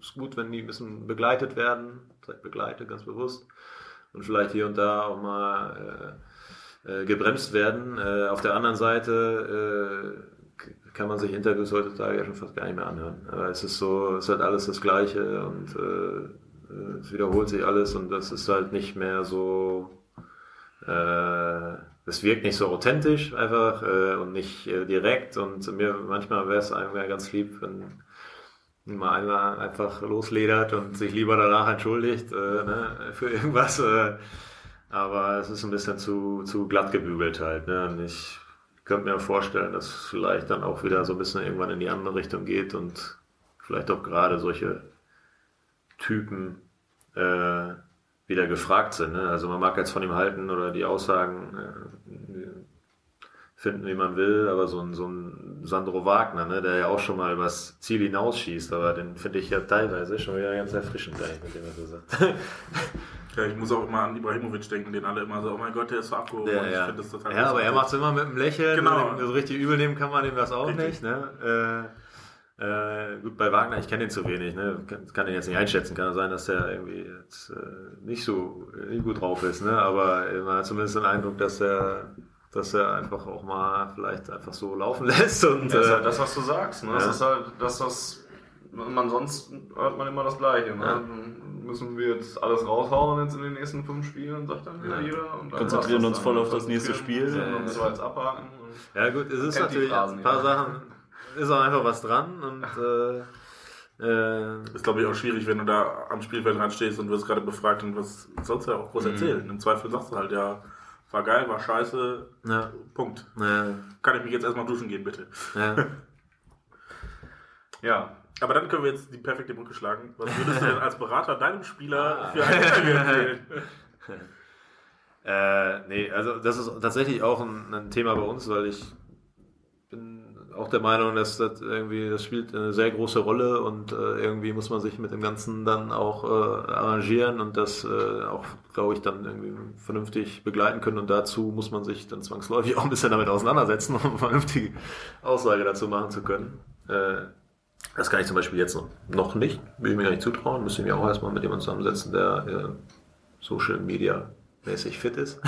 ähm, aber äh, ja, also wie gesagt, ich finde, äh, dass es äh, unheimlich wichtig ist einfach, dass man, dass man, äh, dass man authentisch ist und egal, ob du Spieler bist oder ob du weiß nicht, als Spieler habe auch manche Trainer erlebt, wo ich auch gedacht habe, hm, die erzählen jetzt auch irgendwas, da kommt aber nichts bei rüber von dem, was sie erzählen. Gerne Namen nennen. ja, natürlich nicht. Schade. Äh, äh, ja, aber die- die Spiele haben ja auch dann so feine äh, Antennen, wenn einer irgendwie ja, immer nur so redet, aber nicht wirklich was, nicht wirklich so irgendwie Emotionen mitschwingt. Und ich glaube, genauso ist es auch so bei äh, Verhältnis vielleicht Spieler und Fan. Wenn einer immer das gleiche glatt gebügelte Zeug labert, dann fällt es einem auch schwer, sich da mit jemandem zu identifizieren. Ne? Und äh, insofern glaube ich, äh, ist ganz wichtig einfach, dass man authentisch ist. Wie kam es denn eigentlich dazu, dass du dann nach der sportlichen Karriere als erstmal in diese Beraterrichtung gegangen bist? Du hast eben schon angesprochen, dass du dich ja anscheinend auch mit ähm, den äh, Trainerschein und, und dem Trainergeschäft äh, auseinandergesetzt hast. Und jetzt erstmal der Berater geworden. War da so die, der Gedankengang? Ähm, ja, ich habe mir überlegt, was, was will ich machen? Äh, fange ich nochmal, fange ich, mache ich ganz was anderes und fange so komplett bei Null an? Oder äh, ne, es war eben nicht nur Beruf, sondern auch Leidenschaft und ich mache das ja gerne und mache das mein Leben lang und kenne mich da eigentlich am besten aus und insofern äh, war ich dann eigentlich schnell so weit, dass ich gesagt habe, ich würde gerne irgendwas machen mit Fußball.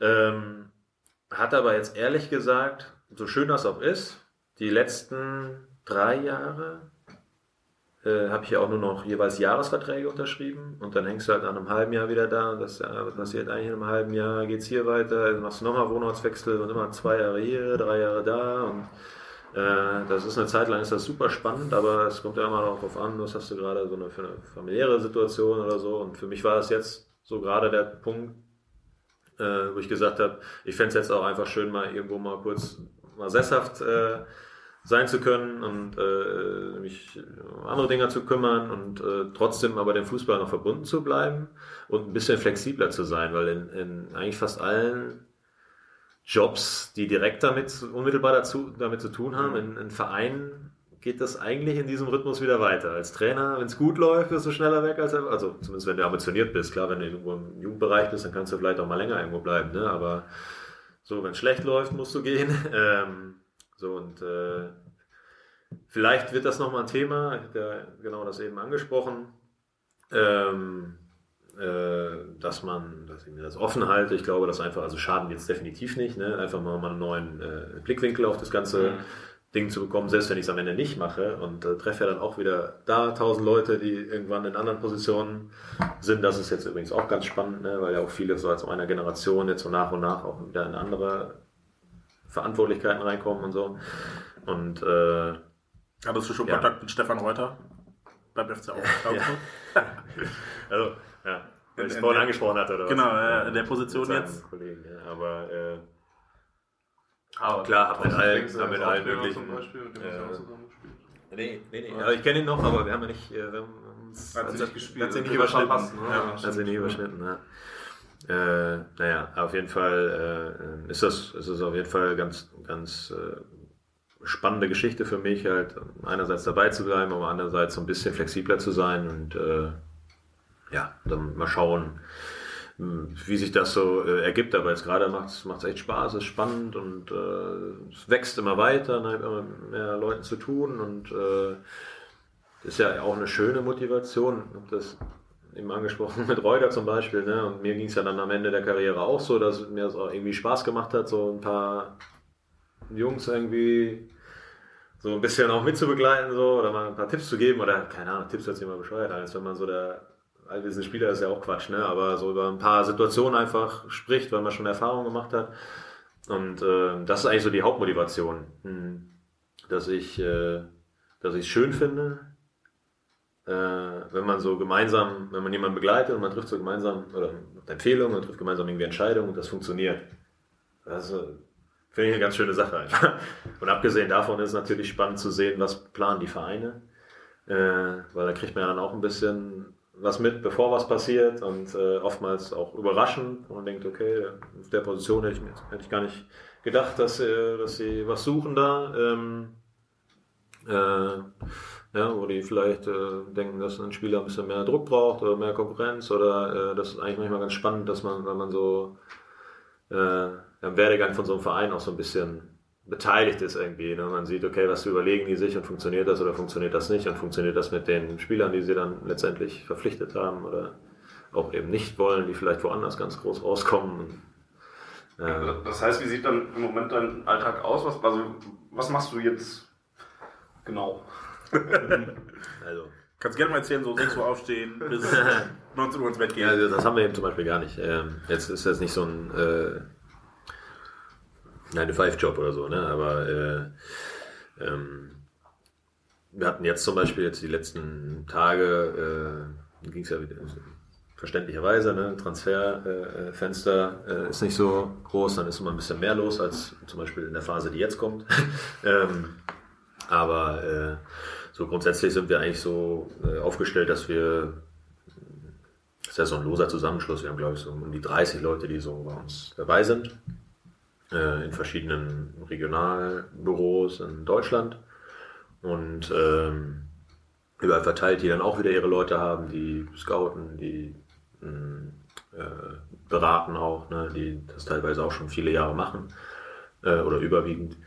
Und äh, ich bin da also keinem, keiner Region irgendwie zugeordnet, sondern bin eigentlich so in erster Linie, äh, helfe ich meinem langjährigen Berater im Transferbereich. Ähm, weil wir eben nicht nur, ähm, also in erster Linie betreuen wir natürlich unsere Jungs, die wir selber direkt in der Agentur haben, äh, aber äh, es gibt auch viele andere Spielerberater aus dem Ausland zum Beispiel, die unser Netzwerk nutzen, um Spieler in Deutschland anzubieten. Ja? Und äh, mit denen wir dann kooperieren sozusagen. Oder äh, es gibt Partner, die, äh, die im Ausland äh, teilweise Manager waren bei, äh, bei namhaften Clubs, die auch ein sehr gutes Netzwerk haben. Und da mh, haben wir halt einfach ein Netzwerk an Spielern international, ähm, die wir versuchen äh, hier auch äh, anzubieten. Und äh, schauen natürlich auch vorher und sprechen uns ab, wer hatte mit wem Kontakt und wann und welcher Verein sucht überhaupt, weil es ja natürlich auch unprofessionell ist, da ein Spieler, der nur weil er ein bisschen gegen Ball treten kann, äh, dann bei allen äh, Profiklubs anzubieten. Ähm, machen uns da schon Gedanken, äh, wo, wer könnte wohin passen von allen, äh, allen Parametern, die so da äh, reinspielen halt. Ne? So, und da ist viel meine Arbeit eigentlich, äh, mich schlau zu machen über die Spiele, abgesehen von den natürlich, dass ich Spiele mir anschaue. Ähm, gibt es ja auch so äh, äh, Scouting-Portale zum Beispiel, ne, wo ich ganz viele einfach Spieler checke, weil es auch teilweise Spieler sind aus dem Ausland, die ich äh, so äh, auch noch nicht oder nicht oft gesehen habe. Und äh, da gibt es so teilweise ganz, ganz detaillierte Dinge, aber trotzdem macht es natürlich am meisten Sinn, wenn man jemanden live gesehen hat. Ne? Das heißt aber wahrscheinlich auch jetzt in so einer Zeit vom Transferfenster, dass du wahrscheinlich rund um die Uhr quasi erreichbar sein musst, oder? Genau, ja, es ist viel Telefon, viel, Gut, dass es äh, jetzt zu ist. viel Telefonieren und eben viel, äh, viel Internetrecherche und äh, gucken, was bei den Vereinen los ist. Und äh, klar, will ja auch nicht irgendwo anrufen und äh, habe dann gar keinen Plan, was, äh, was eigentlich da gerade im Verein Sache ist und äh, muss ja natürlich auch alles so ein bisschen vorbereiten. ähm, ja, weil äh, ja, muss die ganze Nummer ja jetzt auch mit, mit Inhalten füllen einfach. Ne? Das ist äh, das ist schön und äh, Gott sei Dank genießt der, der äh, Thomas Kroth, der auch ehemaliger Borussia ist, äh, äh, einen ganz, ganz guten Ruf in der Branche. Es sind leider auch sehr viele ne, dabei, die, wie soll ich sagen, die ein bisschen schwieriger sind. Äh, ähm, naja, aber ich glaube, dass es gibt ein paar, die, die, das, die das sehr vernünftig machen. Und äh, um mal hier ähm, ne, äh, Eine Lanze zu eine Lanze zu brechen Für die, für die Branche. Ähm, ja, es gibt tatsächlich ein paar und das, äh, das ist natürlich schön, wenn ich jetzt in, der, in dieser Funktion mit, äh, mit Verein zu tun habe. Ähm, äh, das, das hilft mir erstmal für den Einstieg, ne, dass er einen guten Ruf hat natürlich. Äh, aber dann, ab da muss ich natürlich auch äh, sozusagen mit, mit Inhalten äh, das füllen. Äh, weil, äh, ich meine, viele Leute kenne ich natürlich selber noch aus meiner aktiven Zeit, aber ähm, das ist ja, es wandelt sich ja auch so schnell, äh, bei manchen eben auch nicht. Ne? Und dann gibt es dann ersten Kontakt und dann fange ich dann auch wieder bei Null an. Ne? Das, Du hast gerade schon diese schwarzen Schafe ange angesprochen und dieses, ja, das, das was beim, beim Wort Berater vielleicht manchmal so ein bisschen mit, mit beihängt vom Nachgeschmack her. Ähm, in Dortmund ist der Fall Henrik Mkhitaryan jetzt noch so akut, der angeblich da jetzt noch beigepackt wurde, als, Paul Pogba nach Manchester gegangen ist und so. Ibrahimovic auch. Ähm, man fragt sich ja immer so ein bisschen, was für eine Rolle jetzt so ein Berater und auch seinen Spieler wirklich hat, wenn man manchmal ja tatsächlich das Gefühl hat, dass der Berater den Spieler in so in, in eine Richtung drängt und dabei vielleicht gar nicht erstmal so im Kopf hat, was das Beste für den Spieler ist. Ich muss aber immer noch an Amorose denken damals, wo man auch nicht so genau wusste, was sein Berater und Leibarzt da für eine Rolle gespielt hat. Oder an Lewandowski, Lewandowski. wo dann die Berater umgepoltert haben und Lewandowski immer seine Hände in Unschuld gewaschen hat. Also ich frage mich das selber manchmal. äh, habe das ja als aktiver Spieler schon mitbekommen und kann das ja auch nur, konnte das ja erstmal nur so aus meiner äh, Perspektive äh, beurteilen.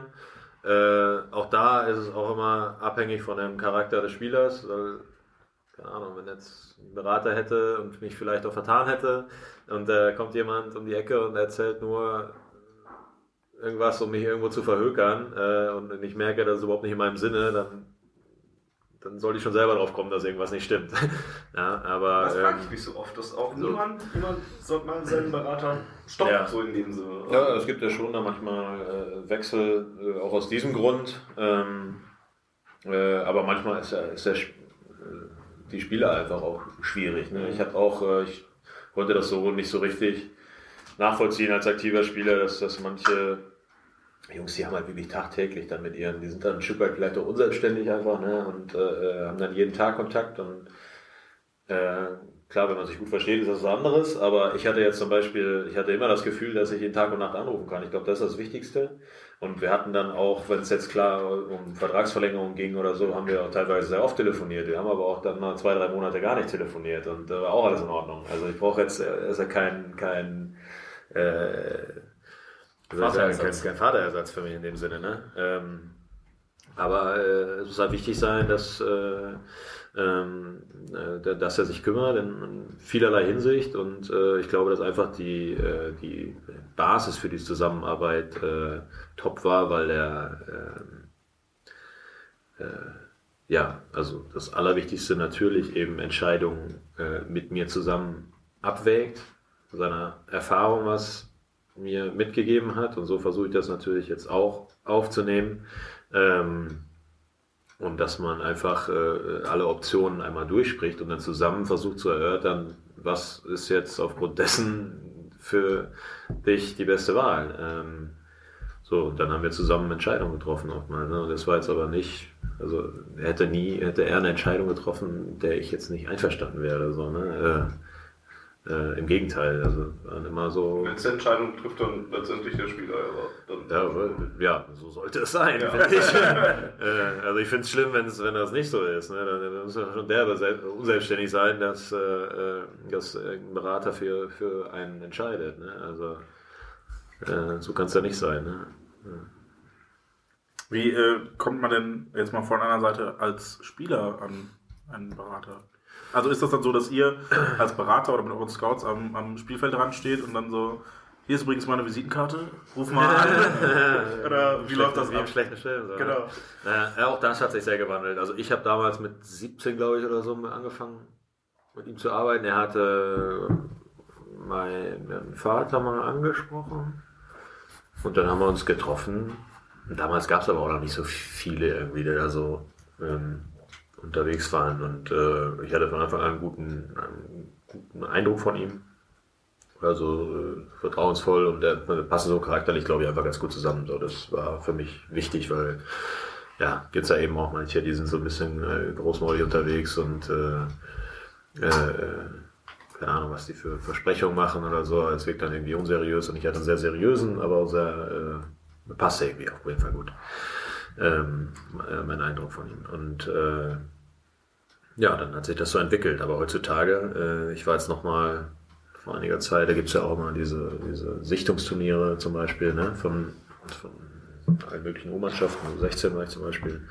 Äh, so, und als ich da gespielt habe, da waren da 30 Eltern und, äh, und zwei Berater vielleicht und mittlerweile sind da 50, 60, äh, ne? und, und äh, aber schon bei den 15-Jährigen, ne? die da haben auch, hat auch schon fast jeder einen Berater und in dem Alter äh, brauchst du das ja noch gar nicht im Grunde, ne? aber da sind dann ist so ein bisschen Hauen und Stechen um die, um die Talente, ne? um sich das vorher schon zu, weiß ich nicht, irgendwie äh, Für den Fall der Fälle. für den Fall der Fälle sozusagen, ne, schon mal vorzusprechen. Ne? Und äh, das ist jetzt so, das, das mache ich jetzt gar nicht. Bin ich auch nicht böse drum.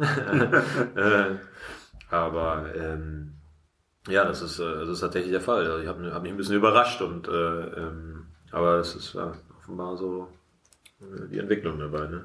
Glaubst du denn, ähm, wenn in so einem frühen Alter schon Berater tätig werden, dass die dann so ein bisschen ähm, ich sag mal, die Rolle der Familie so ein bisschen ablösen, dass schon 15-, 16-Jährige dann eher auf Ja, ihren wie gesagt, Berater die, die haben dann Berater, aber eigentlich brauchen die den dann noch gar nicht, die machen ja nichts. Ne? Ähm, äh, ich, ja, es hat auch wieder die Frage, wie, wie charakterstark, selbstständig äh, sind die, ist diese Familie auch, wie ist der, wie ist der Junge, aber ich finde es ähm, ich find's immer ganz gut, äh, wenn man den Jungen begleitet. Also ich glaube schon, dass man in, in vielerlei Hinsicht vielleicht auch gute Tipps geben kann, ne? äh, in dem Alter auch. Ne? Äh, aber ähm, da, da brauchst du, da musst du nicht als Berater auftreten im Grunde. Ne? Da kannst du den Spieler ein bisschen begleiten und vielleicht wird das dann irgendwann mal äh, ein Thema, ne? wenn, wenn der Junge äh, dann äh, wirklich auch Hilfe braucht. Ne? Wenn jetzt einer wenn jetzt einer überragend ist, ne? so ein, keine Ahnung, so ein äh,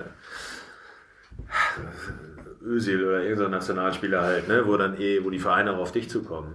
Ja, dann würde ich das auch irgendwie meinen Vater machen lassen oder sonst jemanden. Ne? Aber es gibt eben auch viele äh, äh, Spieler, wo dann Verträge auslaufen, sind verletzt und die haben halt, äh, weiß nicht, die können dann definitiv profitieren davon, dass es eben so ein Netzwerk gibt und kommen dann vielleicht irgendwo unter, vielleicht alleine, das nicht so äh, funktionieren äh, würde. Aber klar, also es geht ja nicht nur ums Vermitteln, sondern äh, aufs Beraten und äh, glaube schon, dass der, dass der eine oder andere dann auch einen, äh, einen stärkeren Einfluss hat und äh, so je nach Elternhaus ist es mal, mal mehr und mal weniger gut halt. Ne? Also ich glaube, dass manche zu sehr sich zu wichtig nehmen vielleicht auch.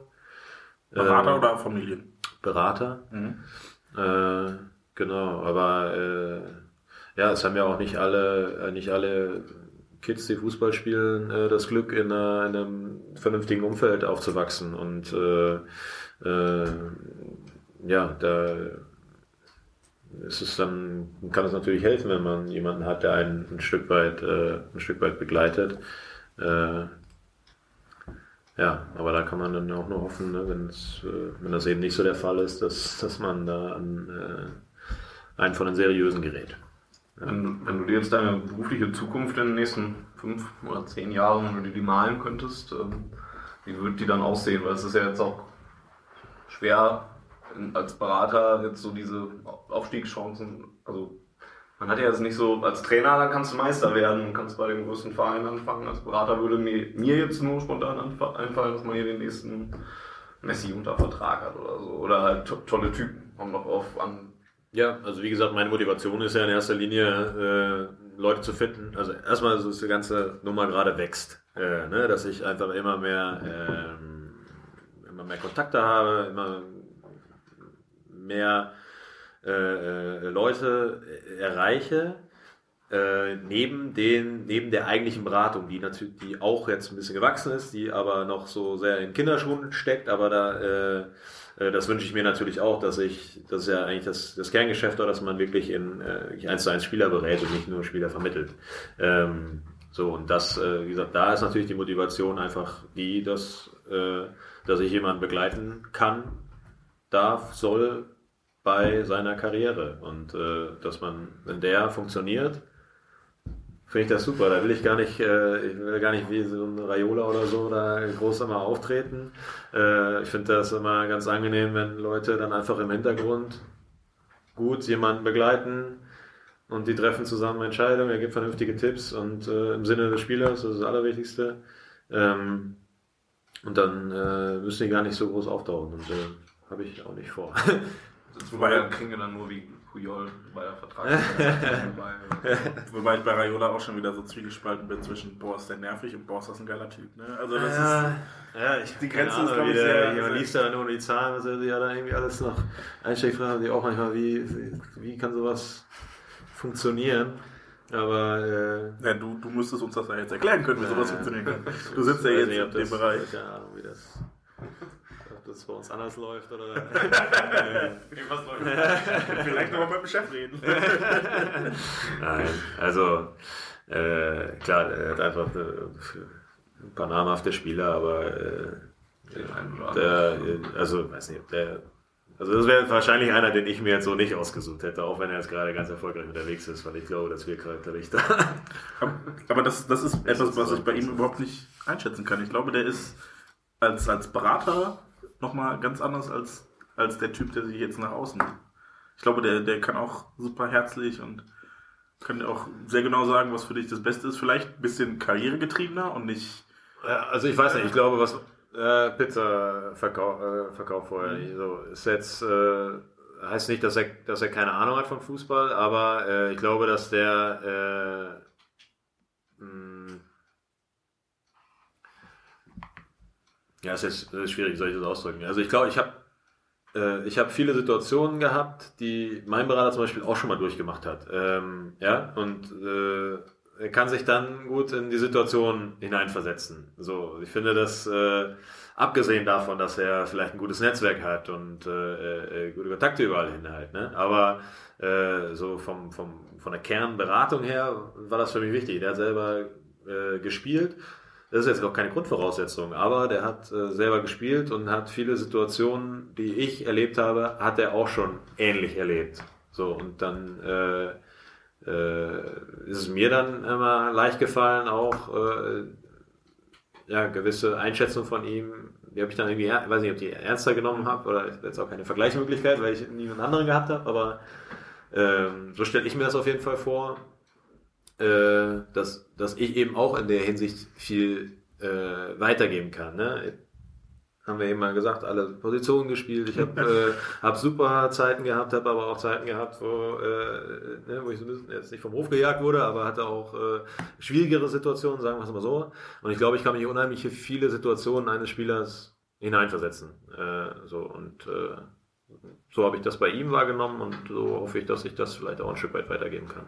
Vielleicht wäre ja so ein Mittelding oder beides ganz gut. Man braucht einen Berater, der sich hineinversetzen kann und einer, der dir die abgefucktesten Klauseln in deine Verträge schreiben lässt, sodass du immer noch. Ja gut, das eine, das eine äh, schließt das andere ja nicht aus. Ne? so, Er muss ja kein Lautsprecher sein. Äh, äh, ja, aber das sind ja klar, im Vertragswesen, da kannst du, kannst du, kannst du alles irgendwie rein basteln, theoretisch. Ne? Aber äh, äh, ja, das muss ja alles irgendwie für, für beide Seiten auch, äh, soll es ja äh, Sinn machen und äh, Win-Win-Situation ist ja immer das Schönste, was es gibt. Äh, und dafür muss man aber nicht zwingend Lautsprecher sein, finde ich. Nee, aber da, da frage ich mich in der Tat, wie äh, verzweifelt manche Vereine manchmal sind, dass sie solche Klauseln wie jetzt ans Tageslicht gekommen sind durch Football Leagues und keine Ahnung was. Ich mir denke, boah, wie kann man so eine Klausel zustimmen? Da muss man schon, ja, manchmal glaube ich ein bisschen, also den Spieler unbedingt haben wollen oder wie auch immer. Ja, also mag ja, es bestimmt auch geben. Ja. Auf Dir- der anderen Seite. Bei dir leider noch nicht passiert, dass ein Verein angeklopft hat und gesagt hat, egal was du uns vorlegst, Äh, unterschreiben ja, alles. fertig. nee, aber wie gesagt, ich glaube, es gibt so, es gibt ja auch echt, ich bin ja auch manchmal überrascht, es gibt ja auch ganz, es gibt ja echt ganz tolle Konstellationen, wo wirklich beide von profitieren und das ist eigentlich immer erstrebenswert. Also man muss ja einfach an möglichst viele Szenarien äh, äh, denken und dann entsprechend fair miteinander äh, umgehen und das ist eigentlich das, worauf das hinauslaufen sollte, dass in möglichst vielen Fällen, die eintreten, äh, äh, möglichst viele was von haben. Ja, Tobias schlägt hier auf Twitter noch ein anderes Berufsfeld für dich vor. Er schreibt, sollte es in naher Zukunft eine Trainerdiskussion beim BVB geben? Wann kannst du anfangen? ja, also ich glaube schon, wie gesagt, das wird mir Spaß machen, äh, äh, grundsätzlich, äh, weil einfach diese Art der Arbeit jeden Tag auf dem Platz mit den Jungs ist total geil. Äh, und äh, ich, also abgesehen davon, dass ich erstmal einen Trainerscheine machen müsste. Also kannst du nicht Zeit haben. Okay. Erstmal Zeit- Zeit- brauchst du. genau, genau. Äh, nee, aber äh, ich finde das schon so grundsätzlich auch ganz, äh, ganz interessant, weil es eben nicht nur darum geht, äh, äh, da dir die äh, Theorien äh, reinzupfeifen und äh, der super Taktikfuchs zu sein, sondern eben, so wie ich es kennengelernt habe, auch unheimlich viel mit Menschenführung zu tun hat, mit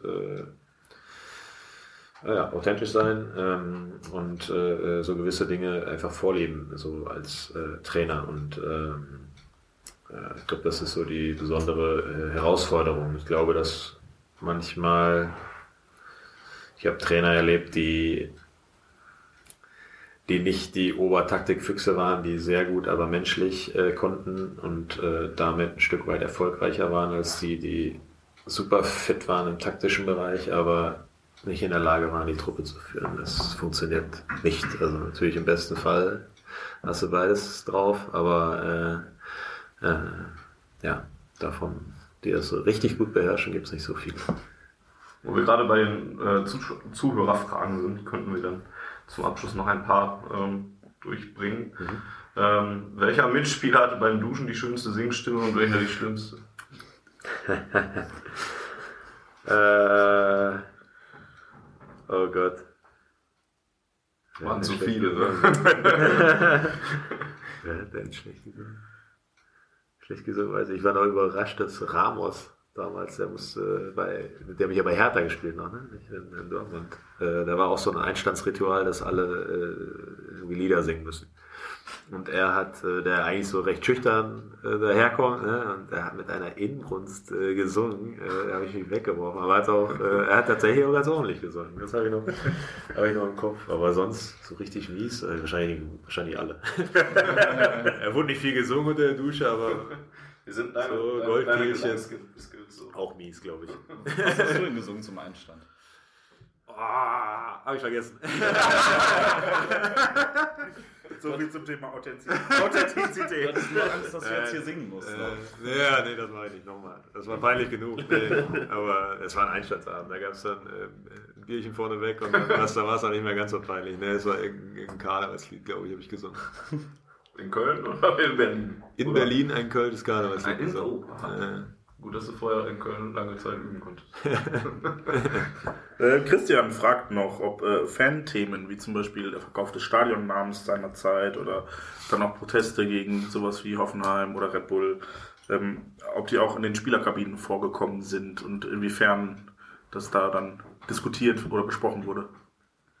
Ähm, also Stadionname äh, hat für mich gar nicht so eine große Rolle gespielt. Ich habe also in dem Fall eher an die die Chance gesehen, sozusagen für den Club einfach eine Menge Geld äh, zu verdienen. Für mit, mit einem, klar, nostalgische Menschen, äh, denen fällt das ganz schwer, äh, äh, aber die können ja auch ihr Leben lang und machen sie ja auch äh, immer noch, so wie ich das mitkriege, nennen das einfach Westfalenstadion weiterhin. Natürlich. Äh, das hat auch keinen Genau, Namen. aber Das ist trotzdem, aber trotzdem ist es, äh, gerade zu dem Zeitpunkt war es einfach eine Riesenhilfe für den Verein. Und äh, da muss man das vielleicht auch ein Stück weit pragmatisch sehen und äh, äh, dann eben das so handhaben, wie das einige machen, äh, ne, das, oder die meisten machen vielleicht in Dortmund, äh, und sich das für sich dann so bewahren. Äh, aber Aber spielte das bei euch Spielern damals eine Rolle? Habt ihr über sowas auch geredet? Gab es vielleicht, ich glaube, ähm, in der, in der Klopp-Mannschaft war es dann Kevin Großkreuz, der sowas vielleicht auch mal mit reingetragen Logisch, hat? klar. Kevin, weil er eine ganz enge Bindung hatte zur, zur Fanszene, ja, aber äh, äh, klar, dann, der hat natürlich schon manche Themen transportiert, die so sonst vielleicht nicht äh, da angekommen wären, aber äh, trotzdem äh, war jetzt so damals Stadionverkauf, das war ja auch noch vor Kevins Zeit, ne? Ja, Ja, äh, weit vor Kevins Zeit eigentlich, ja. Also das war ehrlich gesagt äh, nicht so ein großes Thema in der Kabine. Und andere Themen, ich weiß nicht. Ich glaube, dass das meiste fällt jetzt alles in die Zeit, in der du nicht mehr so aktiv warst. Ich glaube, es gab ähm, 12 Minuten, 12 Sekunden eine Zeit, äh, ich glaube vor zwei, drei Jahren, wo in allen Stadien in Deutschland zum Beispiel die ersten 12 Minuten einfach Stille geherrscht Ja. hat. Ähm, Gibt es dann sowas, dass das irgendwie in der Kabine besprochen wird? Kommt Ja, dann jemand und ja, sagt, diese Proteste, wo, wo diese kein Zwanni-Bewegung aufkommt, Ja, ja. das ist mal gegen diese Stadionpreise und so. Ja, das ist natürlich was anderes, weil es äh, dich ja dann oder uns dann als Spieler natürlich noch, noch unmittelbar, unmittelbar berührt einfach, ne? Weil das ist ja dann doch nur eine ganz neue Erfahrung. Ich habe so ein Stadion, was eigentlich irgendwie voll ist und äh, Du hörst nichts. du hörst nichts, ne? Das ist schon, also es war eigentlich eine, um für die Aufmerksamkeit zu erregen in dem Sinne eigentlich eine ganz geile Idee. Ähm, und klar, dann beschäftigt man sich automatisch mehr damit, äh, als jetzt zum Beispiel bei einer Umbenennung vom äh, Stadionnamen. Ne? Oder vielleicht auch das, was du vorhin angesprochen hast, wenn du mal mit, mit Fans in Kontakt gekommen bist und äh, ins Gespräch gekommen bist, ähm, kommst du dann in die Kabine zurück und sagst, Jungs, mir wird jetzt hier gerade das und das gesagt, darüber müssen wir mal reden. Äh, ja, doch, das war, das war schon immer mal wieder der Fall. Äh, ähm, ja, also in, in, in verschiedenen Situationen. Also in, in, Dortmund haben wir einmal äh, eine unrühmliche Szene da nach, nach dem Spiel, wo es da fast schon so ein bisschen Ausschreitungen gab. In Köln habe ich das mal erlebt, äh, in, äh, äh, kurz vor, dem Abstieg halt. Ne, da habe ich auch gedacht, so, oh, jetzt gibt's gleich hier jetzt irgendwo blutig halt, ne, weil das war nach dem Spiel und alle waren enttäuscht und manche waren auch schon recht betrunken und äh, dann ist es auch nicht so leicht mit manchen zu, zu diskutieren. Das ist nicht mehr so richtig äh, funktioniert, aber äh, hat alles äh, funktioniert, aber es sind natürlich klar kommen dann auch immer wieder Themen auf, ne, die man ja eigentlich auch nur dadurch mitbekommt halt, ne? Man sagt, ey, pass auf, vielleicht müssen wir da und da und da sollten wir dann doch mal drauf achten und so, ne? Und äh, äh, ja. Okay. Ich hätte noch äh, anderthalb Fragen. Fang mit der halben. Ja, das sind zwei, die ich zu einer zusammenfassen werde. ähm, du sprachst ja eben äh, Jürgen Klopp an, der ja so ein bisschen Identitätsstifter war für den BVB und so auch Initialzündung für dieses Märchen. Ähm, jetzt ist äh, nicht zwingend Thomas Tuchel der Grund, sondern auch generell so ein bisschen Veränderungen im, im Gesicht der Mannschaft. Ähm, glaubst du, dass der BVB in den letzten Jahren vielleicht ein bisschen zu viel seiner davorigen Identität eingebüßt hat? Wenn du jetzt auch an Internationalisierung? ja, zum einen Internationalisierung geht aber auch ganz, ganz simpel um Sachen, dass, dass Neven jetzt dann äh, deinen Weg nach Köln Ja. genommen hat. Äh, ähm, ja gut, also wie gesagt, es ist, so Situationen können eintreten äh, und äh, Nevin hat jetzt leider auch ein bisschen Verletzungspech gehabt, äh, hat halt vorher äh, ja da nicht mehr so die, äh, war nicht mehr so gesetzt, wie das von früher gewohnt war. Ähm, aber äh, ja, ist jetzt auch eine schöne Chance für ihn, dass er wieder spielen kann. Aber es ist jetzt, glaube ich, nicht eine Entscheidung gegen äh, Nevin, den ich men- menschlich und charakterlich auch überragend finde. Und dann findet man das natürlich immer schade, wenn so jemand, der über Jahre äh, auch so einen Verein geprägt hat, mit äh, äh, dann den Verein äh, verlässt. Äh, aber es war jetzt auf der anderen Seite auch eine Chance, wenn ich bedenke, wie die Stimmen dazu waren, die die ganze Nummer begleitet haben, auch von Watzke und so, ne? Und das war ja in vielerlei Hinsicht in den letzten Jahren auch kritisiert worden, ja, äh, äh, bei Kuba oder wie auch immer, ne? Ähm, und äh, ja, wenn man jetzt liest, wie da die Aussagen sind, dann denke ich, äh, schön, da hat auch vielleicht dann ein, eine Wahrnehmung dessen stattgefunden. Und äh, das war also trotz der Umstände, die vielleicht dann einfach so sind, wie sie sind. Irgendwann äh, hat man das Gefühl gehabt, äh, ist mit den richtigen Worten verabschiedet worden. Jetzt aber erstmal, wer weiß, was passiert, aber ähm, äh, ist ein verdienter Spieler, ist ein Freund von und der, einer, der lange Jahre äh, hier war und er ist immer gerne gesehen hier und äh, das drückt eine gewisse Wertschätzung aus und das ist schön und so sollte das so sein. Wird auch immer so bleiben. In der Tat. Parkplatz ist reserviert. Ja gut, jetzt überlege ich noch. Du hattest noch eine? Ich hätte jetzt sonst nur noch, ähm, was du glaubst, als Abschlussfrage, denn wenn du dich immer noch mit dem BVB beschäftigst und wir sind ja jetzt gerade wieder neu gestartet in die, in die Rückrunde. Ähm, was glaubst du denn, wo der Weg dann in dieser Saison für den BVB noch hinführt?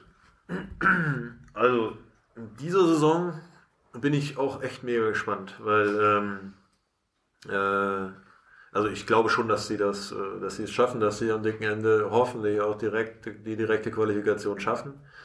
Äh, aber ähm, äh, ja, es gab doch immer wieder so kleine Rückschläge. Ne? Das ist aber auch eine, haben nochmal einen großen Umbruch gemacht und eine sehr junge Mannschaft, denen man das äh, in, ein Stück weit auch, auch äh, nachsehen muss, was vielleicht auch normal ist, dass du noch nicht so die Mega-Konstanz hast. Aber sonst glaube ich grundsätzlich, dass sie da wirklich echt gute Jungs an Land gezogen haben. Und wenn lass sie mal da noch ein, zwei, drei Jahre zusammenspielen, alle, äh, das, das kann eine ganz tolle Entwicklung geben. Und äh, die haben vielversprechende Ansätze und äh, ich äh, äh, weil stand ja auch die Aussage im Raum, dass das so der Weg ist äh, von Borussia und äh, äh, ich ja, glaube, glaube, dass das ein guter Weg ist. Also ich glaube, dass das gute Jungs sind und dass die noch eine Menge Potenzial haben und dann letztendlich auch als Mannschaft wachsen werden weiter. Vielleicht sehen wir dich dann ja mal als Berater von einer von denen. Ich wollte gerade fragen, was Ja, wäre denn ja- ähm, aus dem aktuellen Kader der Spieler, den du als Klienten haben möchtest? Haben möchtest. Wenn du jetzt, ja, du, stell dir vor, du könntest jeden, jeden haben. Wen würdest du sagen, den hätte ich gerne als Klient? Äh, da hätte ich jetzt Neven gesagt, aber jetzt sage ich okay. Nein, ich mag den als Typ einfach gerne. Ne? Aber das sind so viele, also kann ich mich nicht festlegen auf einen. Echt, Es muss ja nicht, viele muss ja nicht menschliche gute Gründe haben. Es kann ja auch sagen, Ja. die Karriere würde ich gerne Ja mitverfolgen. gut, aber wenn du mich jetzt fragst, Sana, und ich habe mit vielen zusammengespielt, dann würde ich dann doch eher irgendwie nach menschlichen Kriterien aussuchen, als dass ich jetzt äh, da ein... Äh, Nein, du sollst das rein ans Geld- professionell sehen.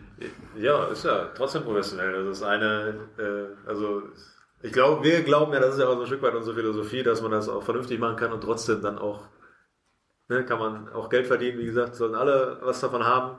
Äh, dann ist das in Ordnung. Aber ich glaube, wenn du so das aus, aus, aus der Motivation heraus machst, äh, Geld zu verdienen, dann ist das der falsche Ansatz. Das ist ein schönes Wort. Schlusswort. Ja. Ja. Ich hätte- würde sonst gerne nur noch einen Tipp für Samstag für BVB gegen Raba.